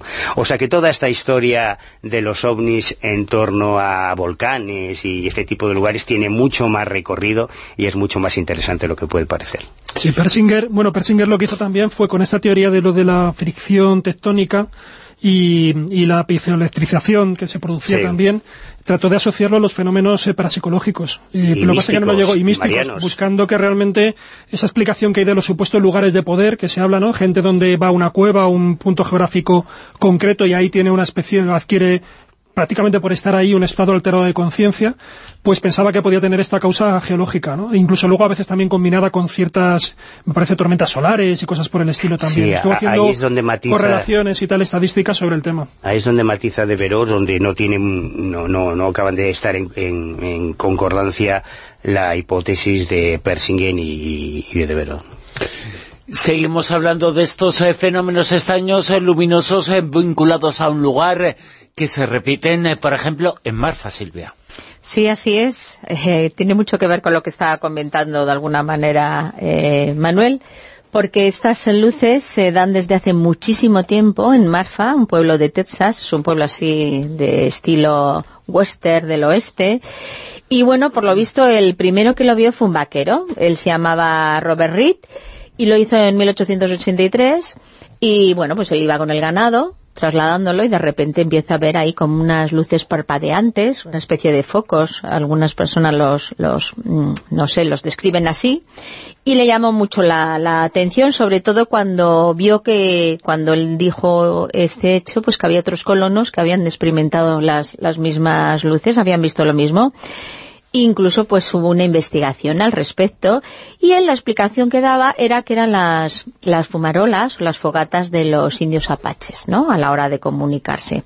Pero cuando se hizo esa investigación pues vieron que no había cenizas ni nada en la zona donde supuestamente él había visto de, de donde provenían estas luces. Pues bueno, pues se quedó así la cosa, pero claro, el fenómeno se ha ido repitiendo constantemente desde hace tanto tiempo. Eh, incluso durante la Segunda Guerra Mundial había unos pilotos pues que tenían un- una, una zona de entrenamiento muy cercana, también vivieron ese fenómeno de las luces e intentaron también buscar a ver qué tipo de explicación podía darse y la verdad es que no, no tenían ninguna. Y lo gracioso, comentando, como el caso de- del vaquero, es que los nativos indios tenían ellos también su propia hipótesis de qué podía ser eh, la- las luces. Entonces ellos lo que decían es que esos, eh, esos parpadeos en realidad se trataban de restos de estrellas caídas del cielo. O sea que, con lo cual las fogatas y tal no, no tenían nada que ver. El caso es que en los años 70 esto se popularizó mucho y empezó a ir muchísima gente a verlo como un reclamo, incluso ya turístico. Porque claro, este hecho se da. Entonces empezaron mucha gente ya incluso a decir que si eran eh, los focos de los coches que iban por la autopista 67, incluso se habla de algún milagro, porque en algunas ocasiones que estaba la noche muy cerrada y con tormenta, pues se producían est- estas luces y entonces ayudaban a las personas que iban conduciendo con su coche a, a no tener accidentes. Otros incluso especulaban que eran helicópteros que, en realidad, pues a través de sus focos, pues patrullaban la frontera de México, que fíjate, pues seguramente incluso helicópteros que podría mandar ahora a Donald Trump, que está tan obsesionado con el tema de, Muro de México. Pero claro, en 1883 no había helicópteros. Coches, la verdad que dudo también que hubiese mucho. Incluso hay una persona que es un jubilado, un, un ingeniero aeroespacial que se llama James Brunel, y este pues ha dedicado muchísimos años a, estudiar este fenómeno, ya ha escrito varios libros, y colocó en su momento muchas cámaras para intentar y barrer la zona a ver si conseguían dar eh, la posible explicación y cámaras que están durante 24 horas al día. Bueno, pues este hombre ya se ha convertido en un friki de las luces de Marfa, que es como se las conocen popularmente, y lo que llegó a la conclusión él, porque hay muchísimas teorías, y hoy por hoy todavía sigue siendo un misterio, porque se contemplan todas, pues él hacía un poco referencia a lo que tú decías. Según él, eh, en realidad, lo que hace que se hagan estos destellos de luces son minerales, cristales o cerámica con una potencia carga eléctrica muy importante porque, por lo visto, hay una zona de un poder volcánico que eh, tiene estas características y entonces podría darse ese reflejo. Pues es una hipótesis que también se, se, puede, se puede contemplar. Pero, como ya os digo, entre las diferentes causas, pues claro, la gente mm, ya nos ponemos a especular y dice, no, no, son señales extraterrestres, que en realidad lo que vienen es a intentar contactar con nosotros. El caso es que las luces a veces son de diferente tamaño, a veces tienen tamaño de puño y otras tamaño de, pelota de baloncesto, por lo visto es un color así amarillo y blanco, similar a las estrellas, y otra de las hipótesis que se barajan es que a lo mejor puede ser un fenómeno atmosférico que lo llaman, que es como si te, eh, te provocara una ilusión óptica, lo llaman la fata morgata. La Fata Morgana, sí. que consiste pues eso en la refracción de la luz cuando hay dos capas de, de aires, entonces la capa más cálida de aire eh, se sostiene o está encima de otra capa de aire más fresco. Y incluso esos mismos focos de coches te podrían distorsionar en esa ilusión óptica. Pero claro, hay muchas veces que la autopista no está pasando ningún coche y las luces siguen parpadeando. Por eso sigue el misterio. Pero vamos, en el pueblo están encantados porque cada vez va más gente a ver el fenómeno de las luces. Todavía no hay ninguna explicación, con lo cual pues tienen el pueblecito pues encantados de la vida con todas las, las cosas eh, de, de avances que puedan tener de reclamo para que vaya la gente a visitarles. Hay- Me recuerda el serie- fenómeno de la luz de San Luis, en, en Canadá, en Saskatchewan, Es que- donde se llevan viendo luces así de este tipo también de, Luces hace populares, muchísimo son tiempo. Claro, claro, aquí tenemos la luz Sí, de. Mafasca, aquí tenemos la luz del Pardal, aquí tenemos Sí. hay montones de, de casos. Pero ahora una de las cosas buenas de la telefonía móvil es que hasta no hace mucho teníamos un montón de testimonios de fenómenos atmosféricos espectaculares, rarísimos, de cosas muy extrañas que se ven en el cielo, que diría Carl Gustav Jung, cosas raras que se ven en el cielo, y que eh, leíamos en los libros y demás, pero rara vez se habían conseguido fotografiar. Y ahora hay eh, filmaciones a, cascoporro y fotografías de inversiones de temperatura, de nubes lenticulares, de, todo tipo de fenómenos que se dan en, en, en la atmósfera. A mí me, me flipa mucho el tema de las inversiones de temperatura porque convierten el cielo, como te explicabas, en un espejo y tú puedes estar viendo a docenas de kilómetros de distancia las luces de una ciudad que en realidad está oculta bajo el horizonte y que de repente aparece en el cielo, ¿no? El año pasado, hace dos años, trajimos una noticia de una ciudad que aparecía en las nubes en China y que era precisamente un ejemplo de este, de este fenómeno. O sea que hay- pero, si- sin embargo, como, todo esto ya lo saben los investigadores. Yo no sé si tú recordarás, Bruno, dónde eran las luces de no sé qué, que estuvo investigando Jaime, creo que en Suecia, en el valle de... Gesdalen. Gesdalen, las luces de Gesdalen. Es un fenómeno muy parecido, pero hasta allí se desplazaron equipos de investigadores, el Global Social Watch también estuvo allí, eh, con todo el instrumental para intentar identificar cuál era el origen de, de esas luces que fotografiaron, que filmaron. Además, ahora también hay instaladas ca- eh, webcam que te permiten hacer un seguimiento desde cualquier parte del mundo. Y es un fenómeno que se sigue produciendo, pero al que no le han conseguido Dar encontrar explicación. explicación. Hay muchos lugares donde pasan cosas Al fenómeno de la, luz, de la luz de San Luis, en teoría, eh, un grupo de estudiantes de, de Saskatchewan se llevó un premio por, por, por duplicar el fenómeno, ¿no? Y decían que era debido a un fenómeno de refracción. Lo que pasa es que el fenómeno se lleva produciendo desde hace muchísimo antes, vamos, antes de la llegada de, de- de- de los vehículos. Claro. Entonces es un poco como, vale, bien, pero, pero ¿hasta qué punto, no? O sea, porque eh, todavía no podemos saber realmente qué es lo que es. Con Almodía Rosavientos en Twitter eh, nos escribe el lector Aboraz, eh, Manuel nos dice, pues yo vivo en Tenerife y nunca he visto un ovni. Eh, por lo tanto es un fenómeno más eh, el de los ovnis de Canarias, eh, de Gran Canaria más que de Tenerife, ¿no? Bueno, en el Hierro hay mucha casuística Sí, sí. también, ¿eh? Y en La Gomera, bueno, en todos lados. También nos escribe, supongo que desde México, Guillermo Pérez Agua, nos dice, decidlo bien, volcán Popocatepelt. O sea Pues que... eso, el Popo. Popocate eh, eh, con tilde en eh, la primera E, o sea, en la cuarta sílaba. Popo, Popocateto. eh.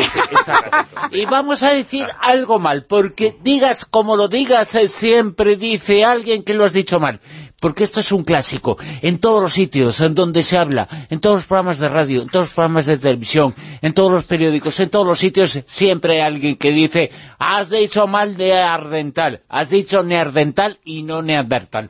Siempre hay alguien que lo dice. Pues, macho, Eh, Popo, es muy fácil. Sí, Ahí sí. es muy difícil equivocarse. y el Popo, pues. Neandertal, bueno, en alemán, eh, el valle de Neander eh, es eh, cerca, Nean es cerca, en inglés Near, con lo cual vale teóricamente de las eh, dos formas. Pero bueno, es igual. Alguien ya estará diciendo, lo habéis dicho mal, decir nerdental. Escuchar el programa de radio y escuchar esta información que nos va a contar Mado Martínez eh, sobre el sexo en esta otra humanidad. Y, y lo abiertos que eran porque tenían relaciones eh, con otras humanidades que eran los sapiens, Mado.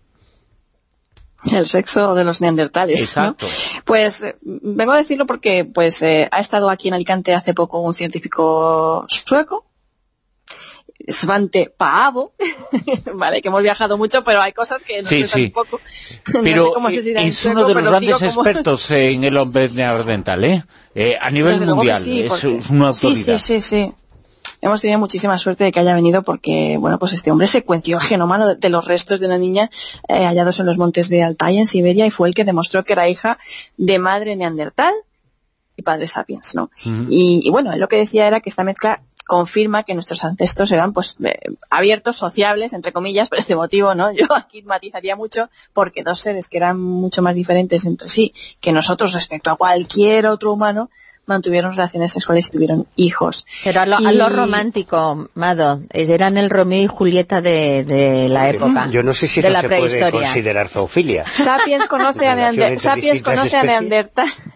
Sapiens conoce a Neandertal bajita, robusta. Distintas especies de humanos.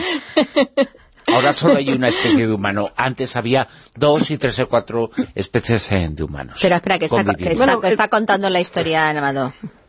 Sí, pues este científico que ha estado en el Instituto de Neurociencias de la Universidad Miguel Hernández CSIC, eh, bueno, él dice que determinar si los sapiens y los neandertales eran especies distintas para él es lo menos importante, lo más irrelevante, ¿no? Lo que él dice es que parte de nuestro código genético tiene trazas inmediatas de estos ancestros, ¿no? Y que la influencia neandertal se puede ver a lo largo de todo nuestro genoma. ¿no? Y continuamente están apareciendo estudios científicos, yo creo que lo hemos mencionado además alguna vez también en, en- en- en la tertulia o en alguna eureka, estudios científicos que inciden en que, bueno, eh, tenemos una herencia de genes relacionados con la diabetes, enfermedades de la piel o del sistema inmune o los abortos espontáneos que tienen que ver con nuestra herencia genética neandertal, pero también tenemos cosas buenas, ¿no? Como la resistencia a las enfermedades procedentes de la bacteria Helicobacter pylori, etcétera, etcétera. Eh, sin embargo, dice que donde menos huella, esto es curioso, ¿no? Que se haya fijado en eso también, han dejado en toda la parte genética es la que afecta a los testículos. Y él dice que, claro, que esto podría indicar algún aspecto negativo, una cosa ahí oscura, me encanta que lo diga así como si esto tuviera una malas intenciones, ¿no? un aspecto negativo en la reproducción y que podría explicar la prevalencia del sapiens frente a su antecesor, aunque está claro eh, que hay otros, eh, otras variables que influirían más, ¿no? También sabemos que morían más jóvenes, su vida reproductiva era más corta, pero eh, está claro que la capacidad tecnológica del ser humano moderno parece muchísimo más determinante, ¿no? A la hora de explicar esta supervivencia o no entre especies, porque la tecnología de los neandertales era muy homogénea, es decir, es igual aquí en España que en Siberia, ¿no? Pero la de los sapiens tuvieron eh, era mucho más di- diversa, mm, evolucionada, ¿no? Eh, se puede saber de, de dónde es un resto eh, o de dónde procede, ¿no? Por, por si es de esta manera o es de otra, ¿no? Por el grado del avance tecnológico en definitiva. Y Pavo, que está considerado además el padre de la paleogenética y que el año pasado recibió el Premio Princesa de Estudios de Investigación Científica y Técnica, por sus descubrimientos, eh, bueno, también ha estado aquí eh, haciendo aportaciones importantes, por ejemplo, en el yacimiento burgalés de Atapuerca, ¿no? Porque en sus manos está, no lo olvidemos, la raíz de nuestro árbol genealógico. Y él ha sido el que, bueno, pues de momento él lo que quiere este año es llegar a, a- desvelar eh, el 10% del genoma del hombre en la cima de los huesos. Ahora bien, él dice, y esto también me ha gustado muchísimo que lo haya dicho, que se ha generado mucho bombo con lo del tema del ADN, ¿no? Que, bueno, que el ADN sirve para todo, para descubrir si uno es psicópata, si no es psicópata, nuestro pasado, descubrir los criminales, comprender hasta el último rincón del planeta, eh, como si fuera todo, ¿no? Y él dice que la genética, bien, contiene una parte importante de nuestra historia, pero no toda la información que hemos reunido como especie y que además, pues, somos más que genética, somos mucho más que eso, somos cultura, somos psicología, somos interacciones, somos tantas cosas. Y, eh, bueno, él dice que el ADN hallado en la escena de un crimen te puede decir quién es el asesino, sí, pero que el estudio genético de esa misma persona nunca te va a indicar que esa persona pueda ser un asesino o no, ¿vale? O sea, huye del reduccionismo eh, genético y el determinismo biológico, que es una cosa que a mí me encanta y creo que deberíamos de darle más eh, diversidad y más divulgación a nivel mediático. Y otra cosa importante que ha dicho y que viene un poco a colación de lo que ha pasado hace poco, esa polémica que se desató con lo de estos bebés ingenieros, ¿no? Eh, Sí, eh, las eh, niñas chinas, dices, ¿no? Sí, la, la manipulación genética, ¿vale? Él lo que dice es que conviene de- delimitar los usos del conocimiento del código genético, porque sí, se refiere a ese caso, el de estos eh, nacimientos de los bebés modificados genéticamente. Él dice que el consenso general en la comunidad científica es que no se puede manipular el ADN en la línea germinal, es decir, en la fase de gestación embrionaria. ¿Por qué? Porque los, los peligros se desconocen, porque es algo imprevisible, porque en la gestación de un hijo modificado genéticamente podría crearse una especie nueva. Esto también es interesante que lo haya dicho. No sabemos qué repercusiones tiene ¿no? en el genoma introducir el cambio de un solo gen. Y en su opinión, él dice que las nuevas técnicas eh, genómicas pueden dedicarse en exclusiva siempre que sea a usos terapéuticos, es decir, para curar enfermedades.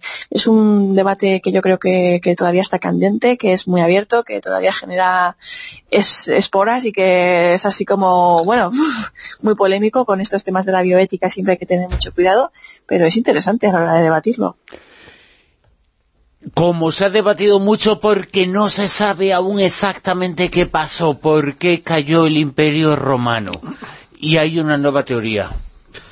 Pues eh, sí, hay una nueva teoría, por si faltaban teorías, porque, por ejemplo, en el año 1984 un, un historiador alemán, Alexander Demann, llegó a reunir 210 teorías diferentes para explicar la caída del Imperio Romano. Uy, Y nadie se ha planteado un hecho que yo creo que debe estar, debe de plantearse, ¿no? Es que el Imperio Romano gobernó, entre comillas gobernó, fue el más importante del mundo durante mil años. Igual es mucho tiempo. Y antes o después eh, las cosas caen. Bueno, Como, No sé- no sé como- si como como- como- como como pasó con el Imperio Español, como claro. explicación. Hombre, pero bueno, dentro de eso hay que ver por qué cae. Quiero decir que Sí, sí, las cosas pero porque por- pues igual por que el pudo paso durar- del tiempo. No, pero bueno, hay cosas que igual que pueden Por durar la ley de 100 la años, gravedad. Por la gravedad. Claro, una- unas cosas pueden durar 100 años, otras cosas pueden durar 1000. La cuestión es si Claro. duró 1000, ¿por qué no duró 2000? También nos podemos preguntar eso. Sí, claro. Claro, entonces bueno. pues, ahí es donde viene un poco el debate, ¿no? Y bueno, lo, A lo ver, que- ¿por qué cayó? ¿Por qué cayó? Bueno, pues según este investigador que acaban de traducir una, una obra suya, que se llama El fatal destino de Roma, eh, está ahora mismo, la acaba de sacar la editorial crítica, y es un profesor estadounidense que se llama Kyle Harper. Bueno, tiene ya muchas intervenciones, eh, ha dado también charlas TED, se le puede buscar por internet en alguna de estas charlas. Y él, bueno, él por supuesto acepta que evidentemente estamos ante un fenómeno muy complejo, este de la caída del Imperio Romano, que intervinieron muchísimas razones de, de todo tipo, pues mm, habitualmente las que solemos, no los sospechosos habituales, las, las guerras, la política y la economía. Pero además de eso, eh, él considera y él mm, ha puesto el acento en dos aspectos interesantes. Por un lado también ha hablado de por qué mm, prosperó el Imperio Romano. Naturalmente no le quita ningún mérito a lo que fueron los eh, habitantes, al desarrollo tecnológico que tuvieron, eh, bueno, la forma de vida, no el desarrollo político, no el desarrollo intelectual. Eso por, por supuesto que lo acepta. Pero él ha puesto mucho, el, eh, como decía, el acento, le ha dado mucha importancia al cambio climático. Él considera que justo coincide la fase de mayor prosperidad del Imperio Romano con un, un ambiente una meteorología muy favorable, ¿no? Entonces él dice que, bueno, que esto este, no solamente es que lo diga él, sino que está, está aceptado, que hay un periodo que se denomina el óptimo climático romano, y que corresponde, va más o menos entre los años de entre el 200 antes de Cristo y el 150 después de Cristo. Todos esos años se sabe que es un periodo en el cual, bueno, pues hubo un- unas temperaturas, hubo unas condiciones climáticas en esta zona del Mediterráneo eh, bastante amables y que eso fue lo que permitió que pudieran pues desarrollar la agricultura eh, de una manera como antes no se había no se había hecho, que se pudieran por ejemplo pues eh, hacer determinados tipos de cultivos en zonas hasta entonces que eran imposibles. Entonces, como digo, bueno, pues estas condiciones tan favorables del, del ambiente, sobre todo del clima, pues ayudaron a la prosperidad del Imperio Romano, aparte del ingenio y del talento propio que tuvo el Imperio Romano.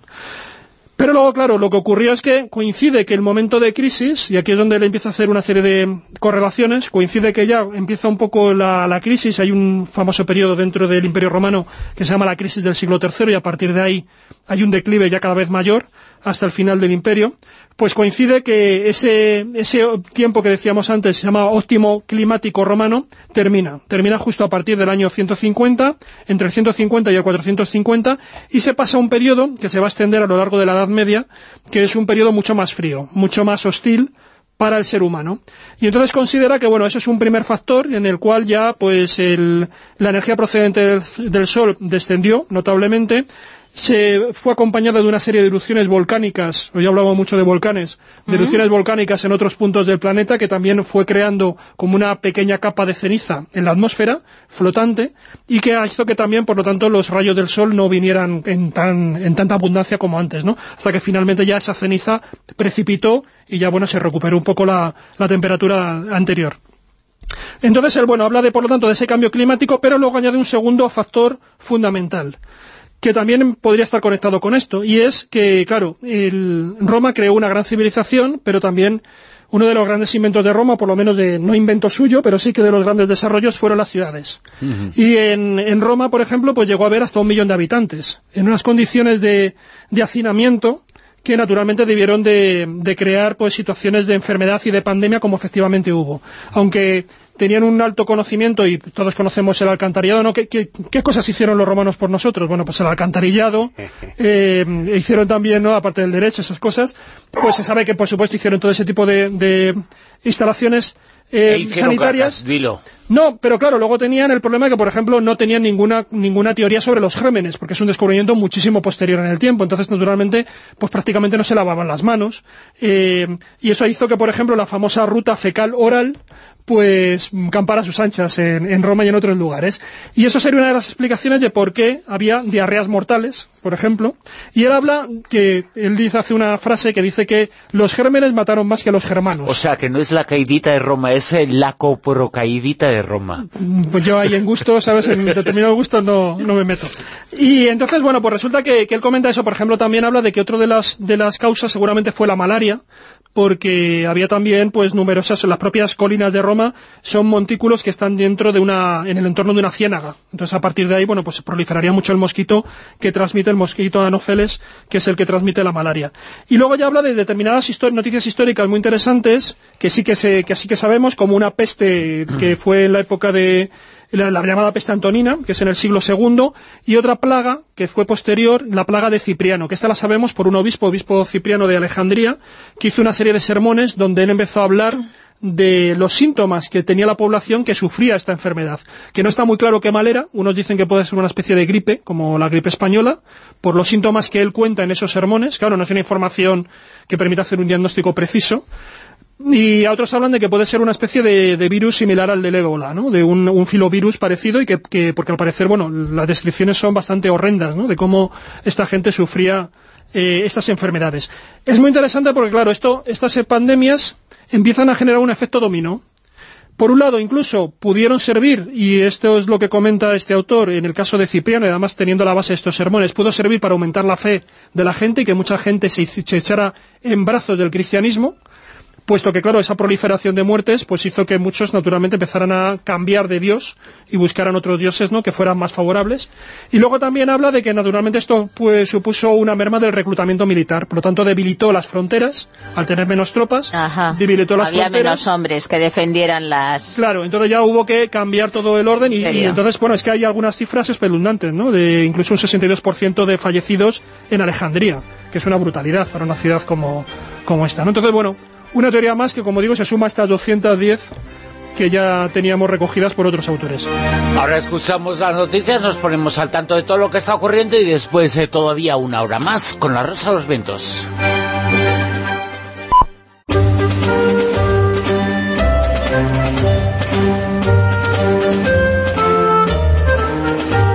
En Onda Cero, La Rosa de los Vientos con Bruno Cardeñosa.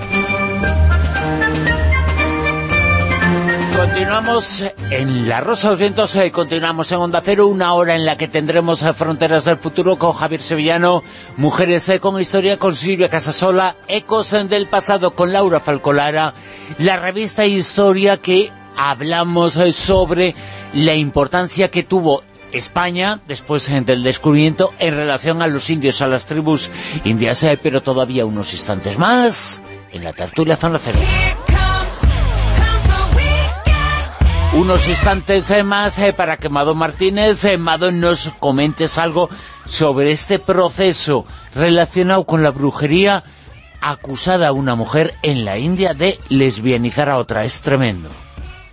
Sí, madre mía, es que la policía, lo más tremendo es que la policía se lo ha tomado en serio, porque resulta que hay un hombre que, que, que ha acudido a la policía a denunciar, bueno, pues que una mujer ha lesbianizado a su hija, porque su hija, Mona Lisa Nayak, eh, lo que pasa es que se ha casado simbólicamente este pasado 12 de enero con su chica, ¿no? en la que lleva unos años, Savitri Parida, y ah, lo ha hecho mediante una ceremonia tradicional, claro, porque es una boda simbólica, allí todavía no hay matrimonio igualitario entre personas homosexuales. Lo que pasa es que eh, tenemos una buena noticia y es que desde septiembre del año 2018, hace muy poquito, apenas nada, ayer, como quien dice, la Corte Suprema dejó de condenar la homosexualidad. Por favor, aplausos, aplausos, aplausos, bien.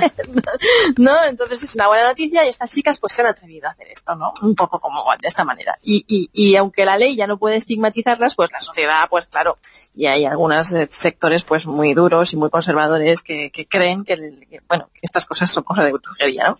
Y, y bueno, el hombre fue ahí a, decirle eso a la policía y la policía pues le ha dado cobertura a esta, locura, ¿no? Y, el hombre, eh, el, portavoz, el, el oficial de la comisaría implicada, ha dicho que eh, la chica va a ser interrogada para determinar si ha sido obligada a mantener una relación con la otra chica o si fue su propia elección. No se les ocurrió pensar que a lo mejor están enamoradas, leche, pero bueno, eh, un interrogatorio bastante desconcertante teniendo en cuenta pues, que las dos mujeres han manifestado repetidamente muchas veces que están felices y enamoradas. Y además estoy la historia de siempre, como la culpa es de la otra porque mi hija, ¿sabes? Oye, que a lo mejor ha sido tu hija. es una historia no del nunca acabar. Eh, bromas aparte, las chicas dicen que nuestra, nuestro matrimonio será una victoria contra el estigma y la humillación que nuestra comunidad ha enfrentado en nuestro país. Ambas nos regocijamos y celebramos la supresión de la, de la sección 377 por la Corte Suprema el 6 de septiembre del año pasado. Y bueno, esta pareja además está planteándose la adopción de un niño a través de la ley de adopción y manutención hindú y bueno, lo que pasa que tendría que hacerlo una de ellas como madre soltera, porque allí pues todavía no existe, como hemos dicho, el matrimonio homosexual, es un paso que por lo menos ya han despenalizado la homosexualidad. Recordar que hay países donde la gente se la juega y muere eh, por amar a otras personas de su mismo sexo, que no sé qué crimen o delito tiene todavía amar, querer. Yo creo que en la vida lo que único que queremos las personas es ser felices y hacer felices a otras personas, que nos den cariño y ser cariñosos con los demás. Hasta aquí la tertulia Zona Cero. Habría muchísimo que hablar eh, sobre este asunto, desde luego, pero como siempre, fantástico lo que nos comenta Mado Martínez. Eh, pero tenemos que avanzar en la Rosa de los Vientos. Mado, muchas gracias. Un abrazo. Besitos. Manuel Carveal, gracias. Vamos a darnos cariño. Juanjo Sánchez Oro. Muchas gracias. Amore per tutti.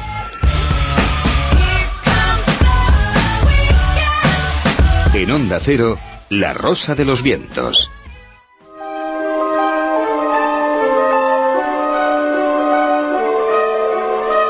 Ecos del pasado.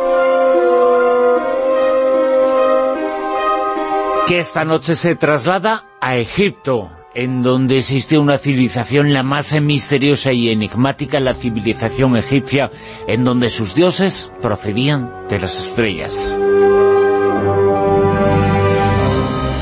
Sobre esas pistas, eh, sobre esas huellas, sobre esos ecos hablamos esta noche aquí en Ecos en del Pasado con Laura Falcó Lara, presidenta de Prisma Publicaciones en el Grupo Planeta. Laura, muy buenas, ¿qué tal? Buenas noches, Bruno. Recién llegada de Egipto, de la capital del misterio, del lugar eh, más eh, fascinante de la Tierra, ¿eh? Sí, un lugar además que yo te digo que para mí personalmente es mágico donde los haya, ya no por todo lo que contiene, sino que para mí es como si fuera un viaje iniciático. Egipto, siempre que voy, descubro cosas de personas cercanas que no sé. Es como si fuera un, un lugar revelador, o sea que es un lugar muy curioso, sinceramente. Y ellos, eh, ya los antiguos egipcios, eh, lo manifestaron en sus textos eh, en los que hablaban de los dioses y hablaban como si se tratara de unos personajes que dos cosas, tenían una sabiduría especial y además procedían de muy lejos. Efectivamente, en Egipto hay muchísimos indicativos de que algo, había algo que no es como lo que hoy conocemos, algo distinto, algo que probablemente venía de otra dimensión, restos de conocimientos inexplicables para la época, grabados que nos recuerdan una tecnología prácticamente como la actual, o seres incluso reproducidos en algunos de los grabados que parecen ser o alienígenas o quizás astronautas, ¿no? Se abren muchos interrogantes. Pensemos que incluso la construcción de las pirámides, su perfecta orientación, los textos incomprensibles que en algunos casos las acompañan y que señalan hacia las estrellas, nos dan a entender que hubo algo, un contacto quizás, con una dimensión que actualmente hemos perdido. Eh, es decir, yo creo que es una civilización realmente interesante y apasionante y de la cual no sabemos todavía muchas cosas. Sus dioses e instructores, ellos lo dejaron escrito, por ejemplo, en libros como La vaca celeste. Efectivamente, hay libros pues como este que nos cuenta, por ejemplo, eh, cómo los dioses primigenios eh, llegaron del cielo y incluso en las pirámides, por ejemplo, se escriben con todo detalle cómo los faraones podían supuest- supuestamente viajar hasta las estrellas, en textos llamados los textos de ascensión, por ejemplo. Pero más allá de lo que podemos interpretar que cada uno pues tiene su subjetividad y puede equivocarse. Eh, hay huellas en, en Egipto que dan a entender que quizás hubo otra dimensión distinta a la terrestre, ¿no? Hay lugares que todavía hoy existen, lugares donde las energías son inexplicables, donde las fotos o los vídeos son extraños y aparecen, de hecho, objetos extraños, orbes, nebulosas, luces inexplicables, y creo que es la experiencia de muchísima gente que ha estado ahí. Pensemos por qué los antiguos egipcios podían pensar que los dioses procedían de las estrellas. De hecho, en las pirámides encontramos gran parte de estas respuestas. En ellos hablan, por ejemplo, de misteriosos rayos que cruzaban el cielo, y a rayos que llamábamos los vía, que era ese extraño mineral que probablemente eran meteoritos, pero que para ellos eran pues eh, rayos que provenían de ese eh, otro mundo, mundo con el que se supone tenían contacto, mundo al cual se remitían continuamente, ¿no? Y estos símbolos los encontramos en muchos sitios. Vamos a hablar de algunos de esos eh, sitios, algunos eh, misterios, algunos objetos que parecen fuera de su tiempo, pero que están ahí y que se pueden ver. Por ejemplo, uno de los lugares en los que nos podemos centrar es Abidos. Efectivamente, Abidos es un templo funerario de Seti I, también conocido como el Gran Templo de Abidos. Es un templo construido por Seti I, como comentaba, en el Alto Egipto y fue finalizado por su hijo, por Ramsés II, también de la XIX dinastía. Eh, está el, el complejo se ve completado por el Osirion, un templo también espectacular, quizás el más antiguo, uno de los más antiguos de Egipto. Y de hecho el complejo sirve como monumento de ofrecimiento para atraer la benévola atención de Osiris, el dios de la regeneración y el soberano del más allá. ¿Y qué tiene de curioso y de especial Abidos? Pues bien, eh, en él, en uno de los frisos, encontramos un jeroglífico realmente inquietante. Un jeroglífico donde podemos ver un helicóptero que te juro que cualquier humano reconoce esa figura como un helicóptero, no hay lugar a la paravideia, que diríamos, eh, pero también al lado vemos otros objetos claramente identificables como podrían ser un submarino, un avión, un zeppelin o incluso un platillo volador. Interpretaciones pueden haber, pero qué casualidad que todos estos objetos, todos recordando los artefactos conocidos y modernos, estén juntos en un mismo friso. Es realmente extraño. Y también es extraño la presencia de lo que parece una bombilla en Dendera. Sí, en en Dendera es una ciudad egipcia a 70 kilómetros de Luxor. En ella se encuentra el templo de Hathor. Eh, es donde se sitúa el famoso zodíaco de Dendera. Entre los relieves del templo hay una curiosa representación que algunos identifican única y exclusivamente con lo que sería pues eh, un ritual con una serpiente. Sin embargo, muchos, si nos fijamos en el grabado, parece realmente una bombilla. De hecho, lo que eh, algunos interpretan como una serpiente podría parecer el filamento de una bombilla, ¿no? Y a eso surge una siguiente pregunta y es, ¿usaban los egipcios luz artificial para moverse las pirámides? Porque resulta curioso que no haya ningún resto de ningún uso ni de, ni de torchas, ni de mm, candiles, ni de nada. Si fuera así, si se hubiera utilizado este tipo de materiales, probablemente hubieran restos de carboncillo, los techos estarían humeados, todo eso no existe, no se ha encontrado. ¿Cómo iluminaban esta gente las pirámides? ¿Es posiblemente esa una respuesta? De hecho, eh, el famoso Eric von Daniken, del cual muchas de sus teorías están desmentidas, pero otras todavía siguen generándonos inquietudes, en el libro Los ojos de la Esfinge nos habla de esta bombilla y nos dice que esa serpiente podría ser el filamento y el pilar de Head como el aislante, por ejemplo. Dice que podría ser que en la antigüedad hubiera esa especie como de bombilla muy prehistórica antigua. Quién lo sabe. En cualquier caso, no son los únicos jeroglíficos donde aparecen cosas inquietantes. Han encontrado jeroglíficos donde aparecen incluso figuras de posibles aliens o incluso de platillos volantes. Y todos ellos eh, diseminados por Egipto, como si fuera algo normal, algo habitual. Desde luego que esa bombilla de Dendera, eh, ha habido explicaciones, ha habido cosas, pero jamás eh, ha podido justificarse el hecho de que parezca eso, parece una bombilla. Y es que de alguna forma tenían que iluminarse en lugares como ese, en lugares eh, tan fantásticos. Has estado hace poco, lo conoces eh, muy bien. Yo creo que es injusto, ¿verdad, Laura, cuando hablamos eh, de Egipto señalar un sitio, pero eh, como más eh, misterioso y enigmático que otros, pero tan fantástico como el que más es los diferentes que encontramos como en la necrópolis de los toros sagrados en Saqqara. Efectivamente, el Serapeum eh, en Saqqara, yo creo que es uno de los lugares que te deja con más preguntas. Como dices, se supone que es una necrópolis para toros sagrados. De hecho, los ataúdes que en esa necrópolis se encuentran, es una necrópolis que está bajo tierra, donde hay tres pasillos distintos.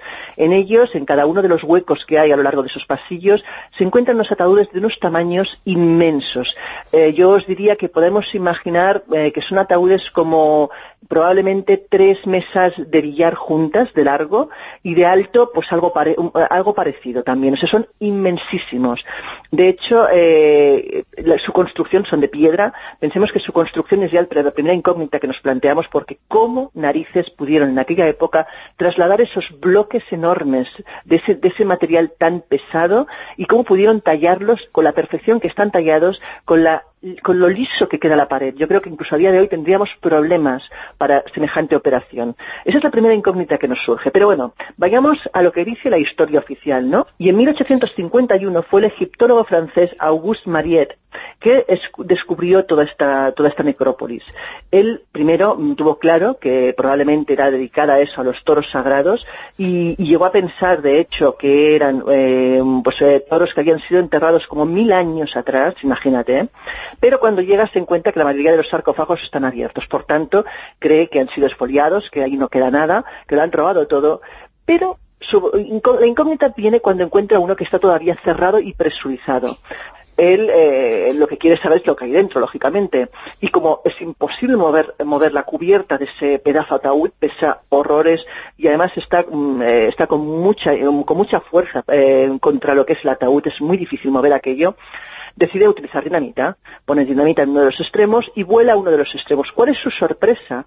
Cuando al volar uno de esos extremos se produce el efecto que produciría algo que está cerrado al vacío. Es decir, el ataúd revienta y chupa directamente todo el aire y toda la, la nebulosa de la pólvora hacia adentro para luego dejarlo salir para afuera. Eso es lo que haría una cosa que está cerrada al vacío. ¿Cómo narices se puede cerrar algo al vacío en la época del Egipto antiguo? Primera pregunta. Pero segunda, no había nada dentro. ¿Para qué crearon ese ataúd cerrado sin nada dentro?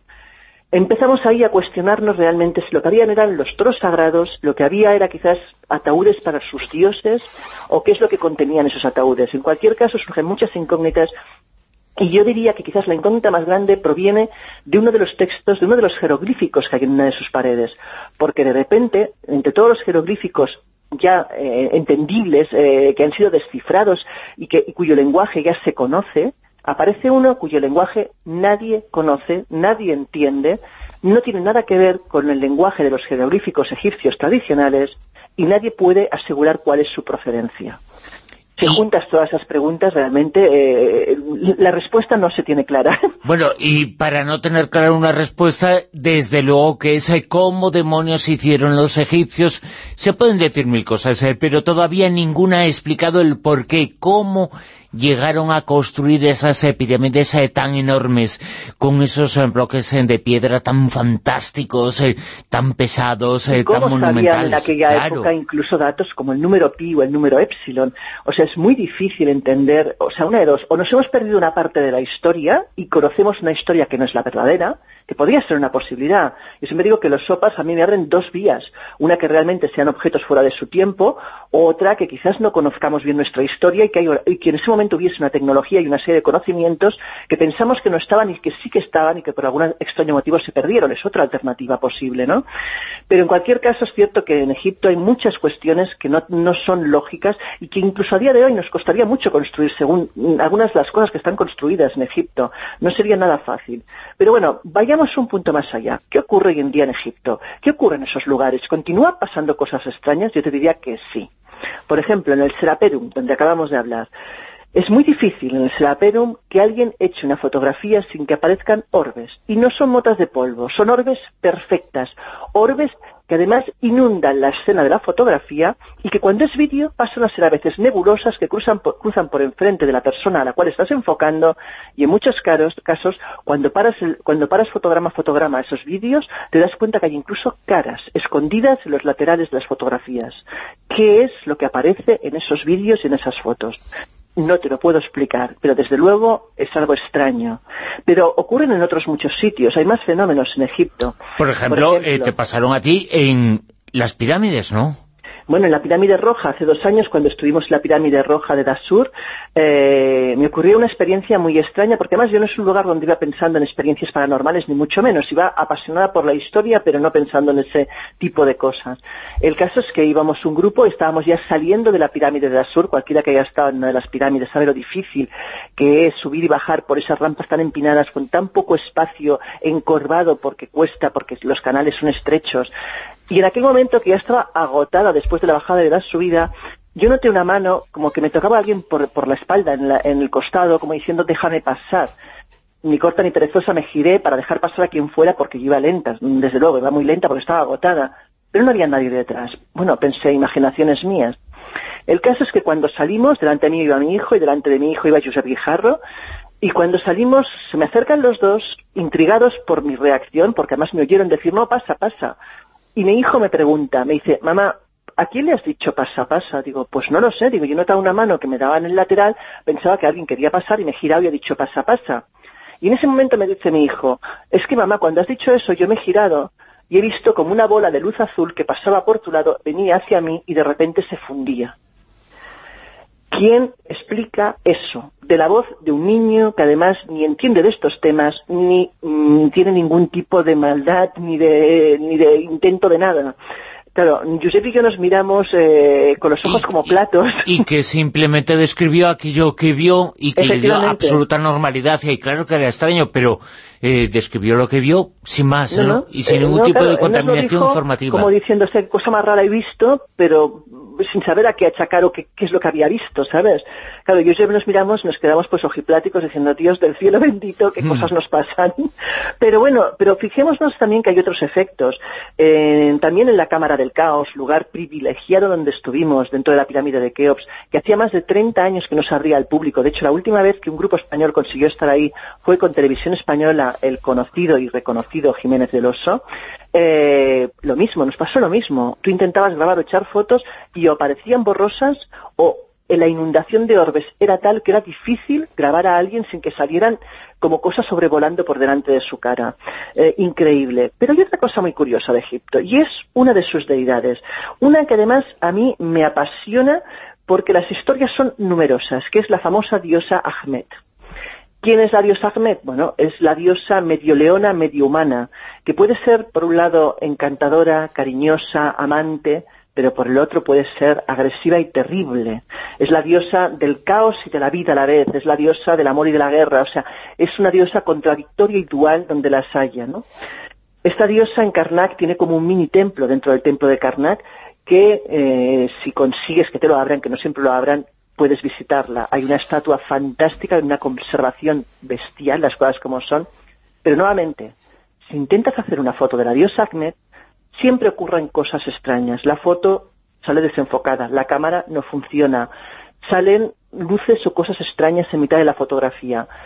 Siempre ocurre lo mismo. Y es más, la gente, y eso es un dicho popular, cuando por primera vez se encuentra con una estatua de Ahmed, da igual si es en el templo de Karnak, si es en un museo, incluso en una exposición itinerante, sufren un efecto extraño. Es como si tuvieran un shock emocional al encontrarse frente a Ahmed y a veces no saben tan siquiera quién es esa diosa.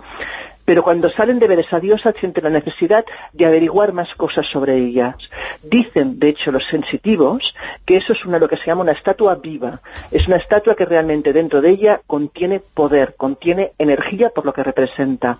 En cualquier caso, os invito a que si vais a Egipto a una exposición de, sobre Egipto y hay una diosa Ahmed, os paréis frente a ella, la toquéis y dejéis que se- dejéis que vuestro cuerpo sienta lo que os transmite, porque es una experiencia muy curiosa. Y además en los viajes eh, que organizáis, hace muy poquito estuvisteis ahí, estuvisteis en Egipto, y como nos ha señalado, os abrieron lugares que hace mucho tiempo que nos abrían. Efectivamente, la Cámara del Caos no la abría, la Cámara de la Reina tampoco la suelen abrir. Nos dejaron, aparte de estar en los pies de la Esfinge, nos dejaron incluso subir encima de la Esfinge, cosa inverosímil donde las haya. También estuvimos, por ejemplo, en el Valle de las Reinas, en, la tumba de, Nefer- de Nefertari, que es una tumba preciosa. Yo creo que es la tumba más espectacular que tiene Egipto, porque se conservan todas las pinturas y frescos como si todavía fuera la época egipcia. O sea, es, realmente un privilegio poder entrar ahí y no suele estar abierta al público frecuentemente. Eh, yo creo que en ese sentido fuimos unos privilegiados realmente y tuvimos pues una experiencia mm, única donde las haya. Y privilegiados serán también lo que decidan acompañaros eh, para conocer seguramente el mundo egipcio es el más fascinante y enigmático de la antigüedad y el mundo templario es uno de los más enigmáticos y fascinantes de la Edad Media. Y dentro de muy poquito lo vais a conocer algunas huellas que dejaron nuestro país. Efectivamente, del 22 al 24 de febrero, acompañados de Lorenzo Fernández Bueno y de Federico Padial, eh, pues iremos a ver, bueno, irán a ver eh, la Torre Sangrienta, donde los pobres caballeros de Cristo encontraron un trágico final. También, por ejemplo, en la mágica Sierra de Tudía, donde se produjo el milagro y el sol se detuvo. También se adentrarán, por ejemplo, en el, en el monasterio de Tendudía o en el conventual, por ejemplo, de Santiaguista eh, de Caldera de León. Lugares donde, por ejemplo, eh, se relatará la historia de Pelay Pérez de Correa, el Cid de la Baja Extremadura, o donde se visitarán, por ejemplo, enclaves templarios como el de San Juan Bautista.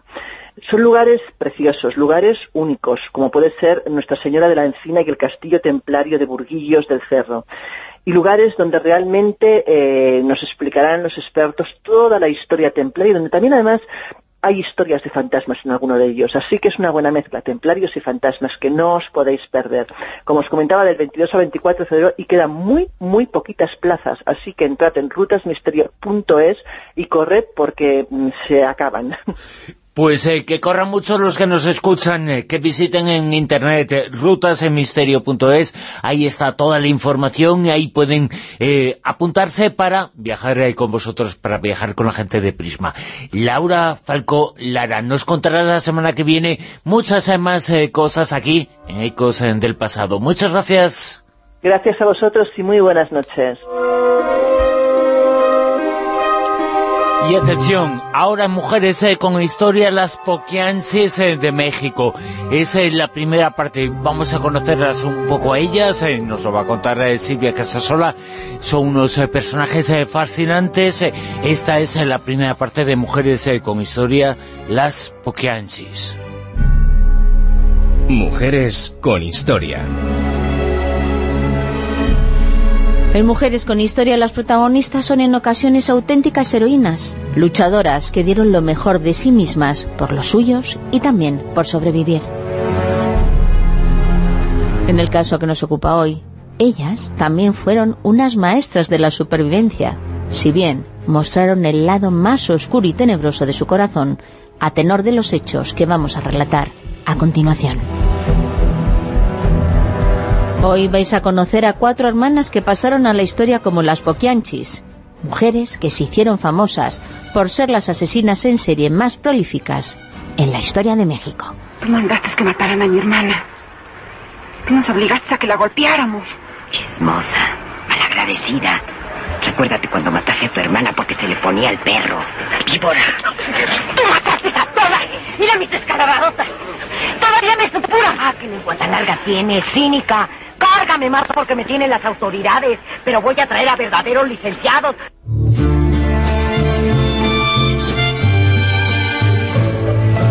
Todo tuvo lugar entre los años 1945 y 1964 en diferentes distritos rurales de México.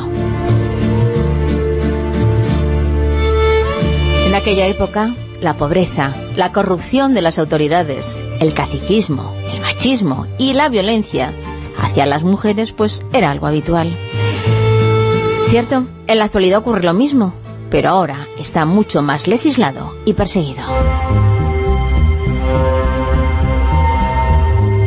La historia de las hermanas Poquianchis comienza cuando sus padres fallecen y heredan una pequeña cantidad de dinero. Para sobrevivir, deciden montar una pequeña cantina que terminará convertida en un burdel. Las cuatro hermanas, Carmen, Delfina, María Jesús y María Luisa, conocida como Eva, eran muy religiosas. Algo que habían heredado de su madre, Bernardina Valenzuela, fanática religiosa, pero que no tenían ningún reparo en regentar un prostíbulo porque, según ellas, aquello no era pecado. De su padre, Isidro Torres, un mal encarado, alcohólico, machista y maltratador, que era una especie de alguacil del pueblecito donde vivían y que se dedicaba a dar caza a los asaltantes de caminos, heredaron lo peor, su violencia extrema para imponer sus normas.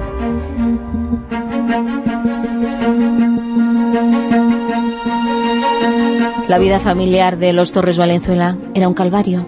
Por eso Carmen, en cuanto vio la oportunidad de escapar con Luis Jas, un novio que se echó algo mayor que ella, no se lo pensó dos veces.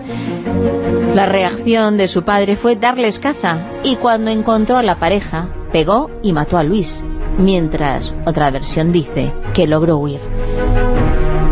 La que salió muy mal parada fue Carmen, golpeada brutalmente por su padre, que terminó encerrándola en uno de los calabozos de la cárcel que regentaba.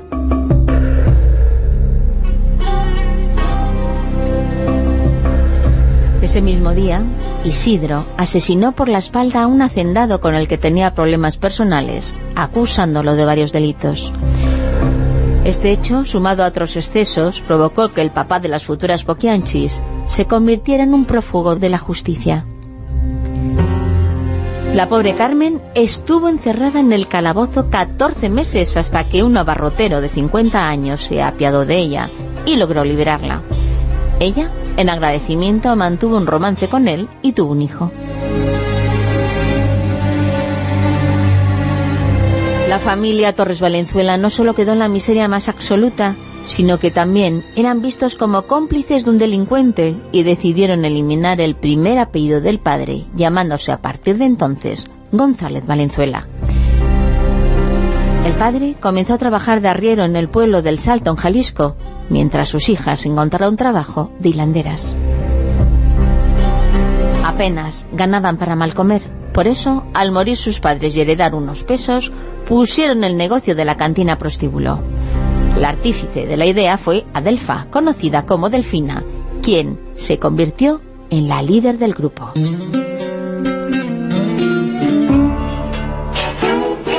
El lugar elegido para inaugurar su primer burdel fue El Salto, donde vivían. En Jalisco, la prostitución estaba prohibida, pero las autoridades hacían la vista gorda. Este hecho le brindó la oportunidad a Delfina de sobornar a funcionarios que debían darle los permisos, así como policía o alcalde, a cambio de favores sexuales o dinero. Estos hechos podrían contemplarse como un negocio turbio, si no fuera por el método que usaban las hermanas para reclutar a sus pupilas. Así llamaba a las chicas que ejercían la prostitución en sus locales.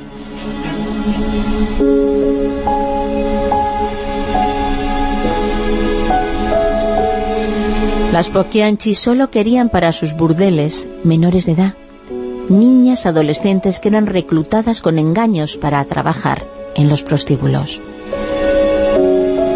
Con todo el descaro, Delfina, acompañada de uno de sus empleados, se presentaba en las casas de los agricultores llenos de hijos y miseria, ofreciendo un trabajo para sus hijas adolescentes que tenían tan solo entre 12 y 15 años. Mira, si das tu acuerdo, la señora se las va a llevar a su casa. Es una casa muy decente, Rosario. Te lo garantizo. La mayorcita puede trabajar en un restaurante que tiene la señora Delfa en Guadalajara. Les puedo pagar hasta 200 pesos al mes y en el restaurante pueden ganar más. Mira, la señora Delfa puede dejarte 100 pesos de su primer sueldo. Los pobres padres caían en la trampa. ¿Cómo no hacerlo? Se quitaban bocas que alimentar y encima recibían algo de dinero.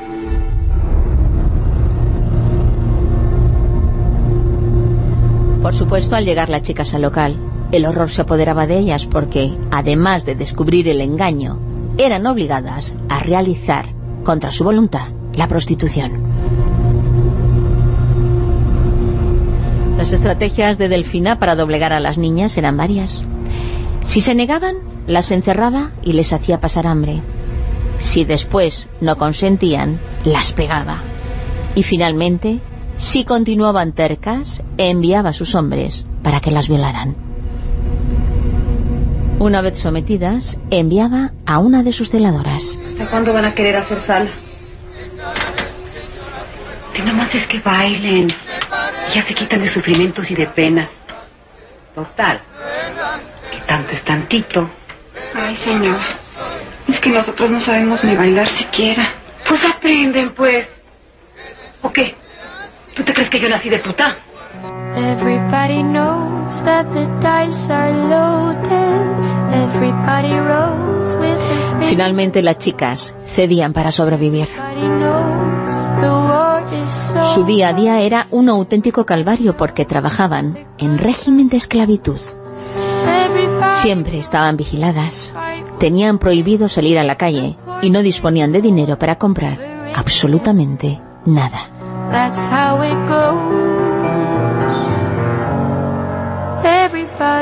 De hecho, Carmen, una de las hermanas, que era la única que sabía de cuentas, creó un negocio muy lucrativo.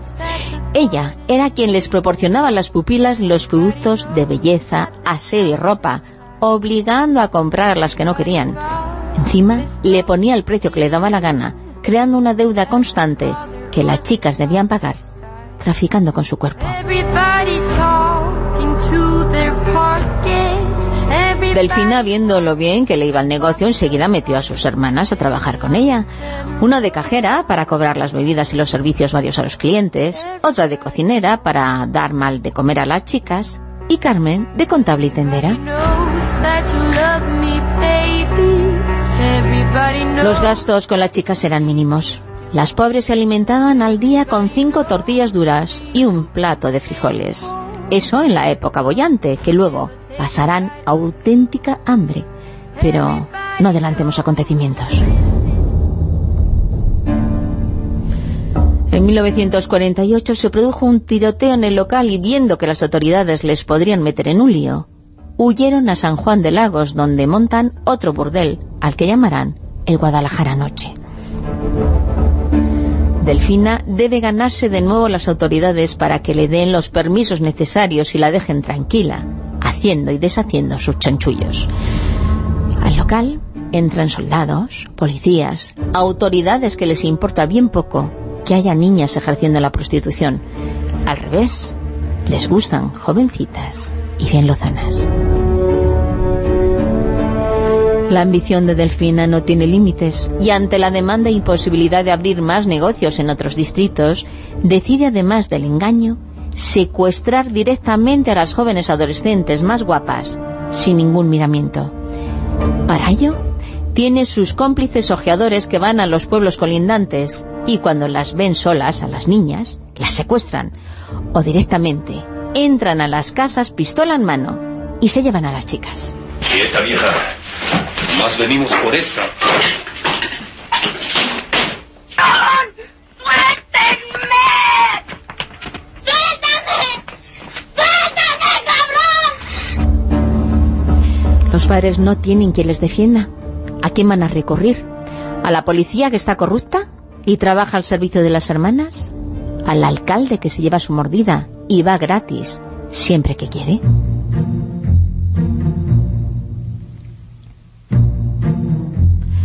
Las hermanas abren un nuevo local en San Francisco del Rincón, en Guanajuato. Allí los burdeles no están prohibidos y son muy bien recibidos. Se llamará la Casa Blanca y lo regentará María Jesús. Da igual que no tenga luz y otros mínimos servicios. Juntando unos cuantos pesos al secretario municipal, la licencia es otorgada en el momento. De igual modo pasa con los permisos de salud. Todas las chicas, todas las pupilas, tienen sus fichas en perfecto estado, aunque estén enfermas, porque el médico de turno también está corrupto y se ocupa de ello como cuando alguna de las chicas se queda embarazada. Precisamente la hermana menor, María Luisa, conocida como Eva, logra ahorrar un poco de dinero, según las crónicas, 39.000 pesos, y decide probar suerte en otro lugar montando el burdel la piernuda, porque está empezando a ver cosas que no le gustan y prefiere poner tierra de por medio. Esas cosas son precisamente lo que hacen sus hermanas cuando alguna de las pupilas se queda embarazada.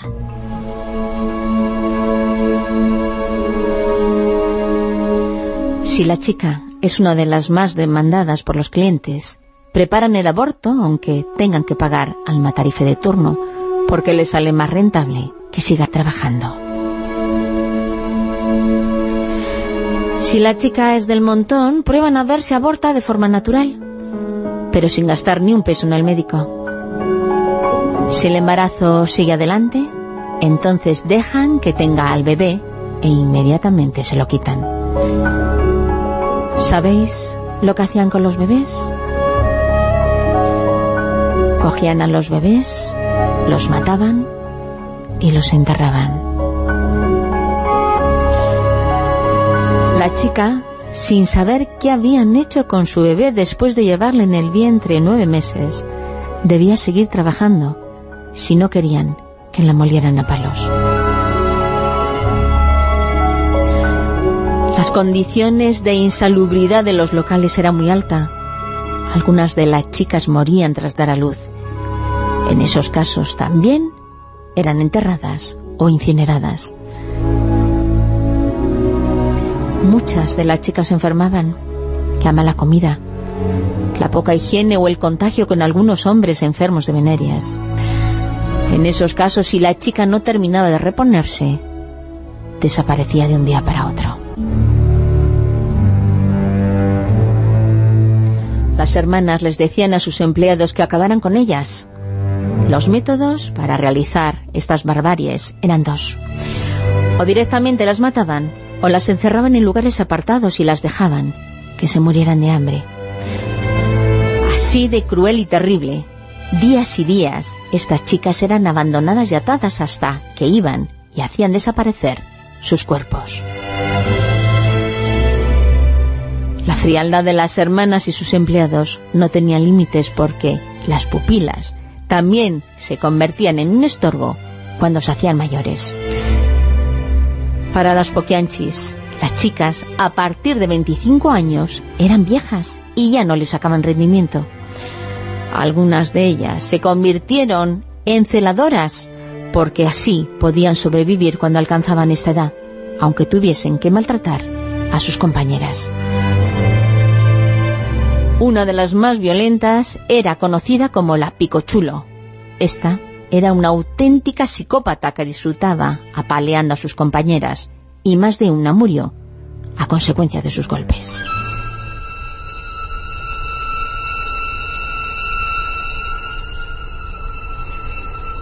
Porque en la locura e hipocresía de las hermanas, controlaban a las chicas para que no hicieran ciertos actos con los clientes que ellas consideraban inmorales. Estos actos eran dar besos en la boca o mantener relaciones anales. Las poquianchis tenían un agujero en cada habitación para espiar y controlar qué hacían las pupilas. Así, también descubrían si algún cliente les daba dinero a escondidas.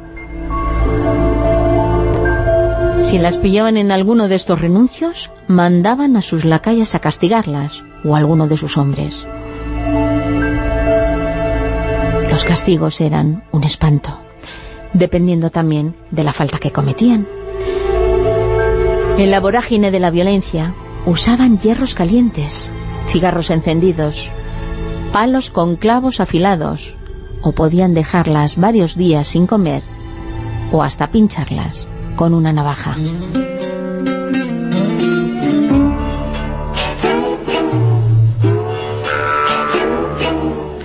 En 1949 Carmen muere por culpa de un cáncer y como ninguno de las hermanas sabe números, saldan la deuda de las pupilas pidiendo que recen por el alma de su hermana.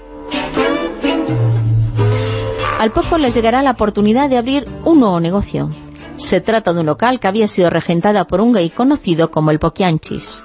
María Jesús se lo comprará por 25.000 pesos y aunque le pone el nombre de la barca de oro, la gente le sigue llamando el Poquianchis y por ende a María Jesús la llamarán a partir de entonces la Poquianchis y sus hermanas adoptarán el mismo nombre por los medios de comunicación cuando todo salte por los aires.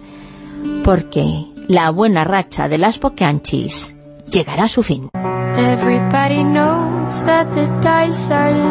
El próximo domingo os contaré qué fue lo que pasó finalmente con las Poquianchis, las asesinas seriales más famosas de la historia criminal de México. Y contaros que los testimonios que hemos escuchado pertenecen a la película Las Poquianchis dirigida en 1976 por Felipe Casals y que este cruento episodio lo hemos sabido gracias a la sugerencia del Rosaventero, Juan José.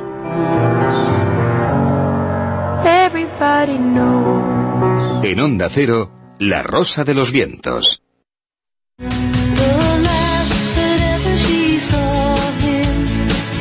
Cuando los españoles eh, llegaron a América no se quedaron en México, subieron más arriba, subieron a lo que es el territorio y luego fue territorio de las tribus indias.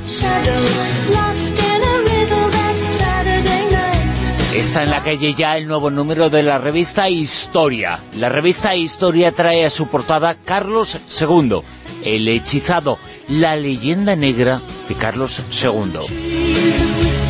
Y uno de los temas es eh, la influencia y la relación que tuvo España con las eh, tribus indias. El redactor jefe de la revista Historia nos ha atendido, Alberto de Frutos, y nos cuenta cómo las eh, tres principales tribus indias, por ejemplo los apaches, tuvieron relación con España. Alberto. La historia de la pachería, como la de la comanchería, es fascinante. La, la pachería era un territorio superior incluso a la actual España, ¿no? en extensión en kilómetros cuadrados. Y Jerónimo fue eh, un líder, el líder de los apaches, eh, que se, mantuvo durante largo tiempo en, el poder. Era un hombre de paz, era un hombre de una gran espiritualidad. Eh, no es esa figura que nos han intentado vender una vez más las, el cine norteamericano, el cine del western. era un hombre, en fin, tuvo por supuesto sus eh, roces eh, sus roces guerreros pero era sobre todo un hombre muy espiritual que llegó a firmar importantes tratados con los ocupantes y que de hecho en los últimos años de, de su vida eh, formó parte de diferentes eh, exposiciones en las que los indios, eh, al igual que por ejemplo la figura de, de Buffalo Bill, eh, Jerónimo pues eh, formaba parte de esa pedagogía con la que se intentaba, en fin, educar a, a, los jóvenes sobre esa historia muy reciente en el tiempo, pero que desgraciadamente fue borrada enseguida. Y además de los apaches, España también tuvo algo que ver con los comanches. Alberto Frutos. Los indios eh, comanches, su primera mención, eh, el primer testimonio escrito data de 1706, cuando aliados a un pueblo, eh, que, en fin, a otro pueblo, de a otra tribu india de la zona, se enfrentaron a, los apaches. Los comanches protagonizan uno de los encontronazos más duros con los españoles en el fuerte de San Saba, eh, un fuerte en Texas, en el centro de Texas. Luego los españoles eh, hicieron también una, en fin, dieron cumplida réplica a ese, a ese ataque de los, de los comanches. Eh, los comanches eran un pueblo eh, agricultor, un pueblo que también destacó por su nomadismo y junto con los Sioux pusieron de moda aquellas cabañas, aquellas tiendas llamadas tipis, que es un poco con lo que la imagen que, que vinculamos más a, a este periodo de la historia de Estados Unidos.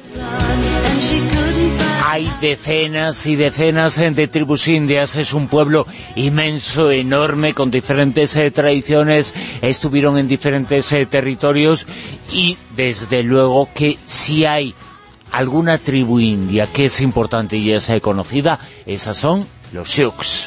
Hablamos de dos de las grandes tribus Sioux, que eran los Dakota y los Lakota, en fin, también cada uno estaba en una región determinada.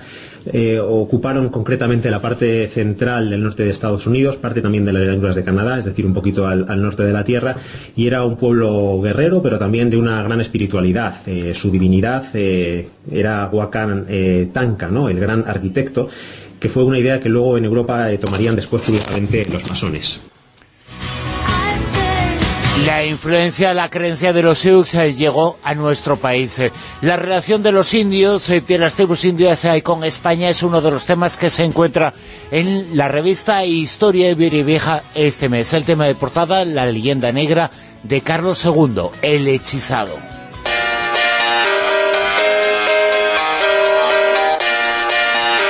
Fronteras del futuro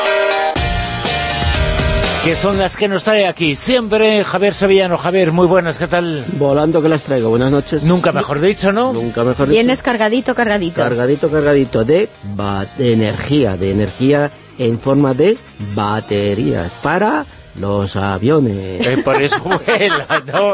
Por eso vengo volando. volando.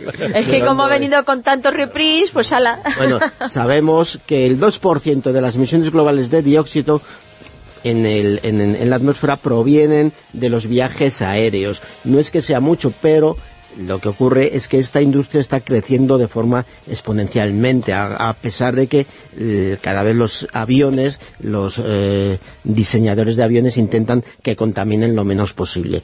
Una de las eh, eh, posibilidades de cara al futuro eh, para que los aviones, eh, la industria aeronáutica mm, siga ese progreso, pero cada vez contaminan menos, es sustituir, por supuesto, el combustible fósil que utilizan por baterías eléctricas. Eh, hace ya unos algún un par de meses, me parece, hablamos de ese invento que están eh, mm, poniendo a prueba en, el MIT del avión este que no necesitaba baterías, que eh, mm, él, mismo con el propio viento que producía mm, podía volar casi casi indefinidamente. Bueno, con las baterías ocurriría una cosa parecida porque los aviones cuando más energía necesitan, lógicamente, es en el momento del despegue, fundamentalmente. El mantenerse en el aire eh, exige menos demanda de, energía, ¿no? Y eh, cómo mm, hacer que una batería eh, sea eficiente en el momento del despegue, en el momento más importante, luego se mantenga en, vuelo y posibilite un despegue y mm, siga permitiendo el, comercio, el, nivel de, de comercio aeronáutico que existe a día de hoy pues eh, tratándolo con baterías eléctricas, tal y como están las cosas, es complicado y difícil. No obstante, eh, mm, lo que se está pretendiendo es mm, rediseñar o reinventar, mejor dicho, lo que el concepto de batería, de batería eléctrica, para que eh, puedan servir eh, no solo a lo que tenemos más a mano, que son los coches, sino también a estos aparatos que necesitan en un momento puntual mm, una demanda de energía muy importante, que es el momento del despegue. hay que tener en cuenta que para el mismo consumo de energía eh, se necesitarían 20 eh, veces más de peso de energía de baterías eléctricas que lo que pesa eh, eh, lo, que pesaría el, el, combustible que se emplea ahora, ¿no? Es decir, si, si eh, se utiliza una tonelada de, de queroseno para, para en un determinado esfuerzo energético, se necesitarían 20 toneladas de, tonela, de, de, baterías eléctricas para ese mismo esfuerzo eléctrico, tal y como están las cosas ahora. Lo que pretende la investigación... Mucho cuando se menciona la contaminación entre el queroseno no, pero también son las baterías eh, sí, claro, también, exacto. Entonces, de lo que se trata es cómo conseguir que esa transferencia de energía que realizan las baterías, eh, los iones de litio, fundamentalmente, que es de lo que más están hechas las baterías que todos conocemos, cómo esa transferencia se puede realizar de una forma masiva y rápida a través de los electrodos, porque tal y como están diseñadas a día de hoy, eh, no son viables para, lo, para el transporte aéreo, aunque sí para los coches, ¿no? Aunque tienen una limitación también de, kilometraje que todavía no lo hacen eh, mm, muy atractivo eh, para, para, viajes en coche de larga distancia, ¿no? Por, el, follón de tener que recargar durante muchas horas, en fin, se alargarían los viajes largos. En los cortos ya parece que va siendo bastante eh, factible tener estas baterías. con, con las baterías para, para la aeronáutica, lo que están intentando hacer en el, en el famoso MIT de Estados Unidos, en el Massachusetts Institute of Technology, es eh, rediseñar la forma en que se transfieren. Y entonces ellos están dándole vueltas a cómo esos iones pueden pasar por los electrodos de una forma mucho más, eh, eh, en mayor cantidad y mucho, sobre todo mucho más rápido, para que en un momento de demanda eh, de mucha energía, que es la que se necesita para los despegues, esas baterías pudieran servir. Mm, la solución pasa por diseñar, primero mm, replantear tal y como están ahora mismo diseñados los aviones para que consuman menos, para que tengan menos resistencia al aire, e ir implementando poco a poco esas baterías de forma mixta con los combustibles, porque aparte habría que cumplir con eh, la obligatoriedad de la ley que dice eh, a, día de hoy que tiene que tener eh, todos los aviones, al menos en Estados Unidos, tienen que tener combustible de más para llegar por lo menos a unos 320, 350 kilómetros más allá del destino que tengan eh, en su eh, de forma inicial, por si hay alguna avería, por si no se puede aterrizar en ese sitio, poder acudir a otro aeropuerto a, a un radio de unos 320 kilómetros. Habría que cumplir eso, las baterías se descargan muy rápidamente en esos momentos de gran demanda y esto lo solucionarían, eh, o están intentando solucionarlo, llegar a un, acuerdo, a una primero a, un paso mixto de combustible eléctrico y eh, posteriormente eh, ellos prevén que para 2030 algo así solo pudiera ser eh, de forma eléctrica, pero antes tenían que solucionar este problema, de esa transferencia masiva. Lo están realizando por, por empleando trucos magnéticos, por decirlo así, y es em, de forma que están como mm, alineando, por así decirlo, los conductos interiores, digámoslo de una forma metafórica, para que interiores de los, los conductos interiores de los electrones, para que esos iones, esos iones de litio, puedan eh, pasar a través de ello mucho más rápido y eh, en mucha mayor cantidad que es la que necesita en ese momento. Y de, forma mucho más limpia. exactamente. Y eh, un, rediseño de, tal y como están concebidas a día de hoy las, las baterías sería posible. Ellos tienen previsto poner en marcha para 2000, 2022 mm, los primeros aviones de muy poquita capacidad. Primero empezarían con cinco pasajeros, luego 12, que primero llegarán a relativamente poca distancia e ir aumentándola poco a poco. Lo que mm, este primer paso que ellos pretenden, porque ya tienen varias compañías que les están poniendo dinero para, para llegar a ese punto, es que estos aviones sirvieran para lo que normalmente llamamos vuelos cortos, los vuelos regionales, que ahora mismo es una partida que tienen perdida las, las compañías eh, eh, aeronáuticas porque no les sale rentable por ese gasto inmenso que necesitan en el despegue para recorrer muy pocos kilómetros y esa partida la tienen ganada el coche, el, ferrocarril o los autocares, ¿no? Y, entonces, si volviéramos ese sistema o, o esta gente pudieran triunfar en estas investigaciones, sí podríamos volver a tener otra vez aviones regionales que fueran asequibles y que las compañías les interesaran. Asequibles eh, para las empresas y también para, el consumidor. esto también posibilitaría lo que hemos hablado en otras ocasiones del transporte autónomo, el taxi volador, el llevar uno a otro. Y a mí me da pánico, como ya sabéis, que prefiero los atascos a flor, de, a, flor de tierra que atascos por el cielo, que me puede caer algo, ¿no? Pero bueno, eso es otra, otra cosa que hablaremos. Si miráramos en un mapa todo lo que ahora mismo hay en el aire, los miles y miles de vuelos que distante están volando, eh, nos asustaríamos. Pues tú fíjate si encima se pusieran los taxis voladores, todos estos que están parados ahora en Madrid y en Barcelona, que estuvieran por encima de nosotros. Era lo que nos sería, faltaba. Sería horrible. Si se ponen de huelga, madre mía. Bueno, nuevas baterías para más capacidad y más utilidades, entre ellas la aeronáutica. Javier Sevillano, muchas gracias. A vosotros. La Rosa de los Vientos se vuelve en la sintonía de Onda Cero el próximo sábado a la una de la madrugada. Gracias. Muy buena semana.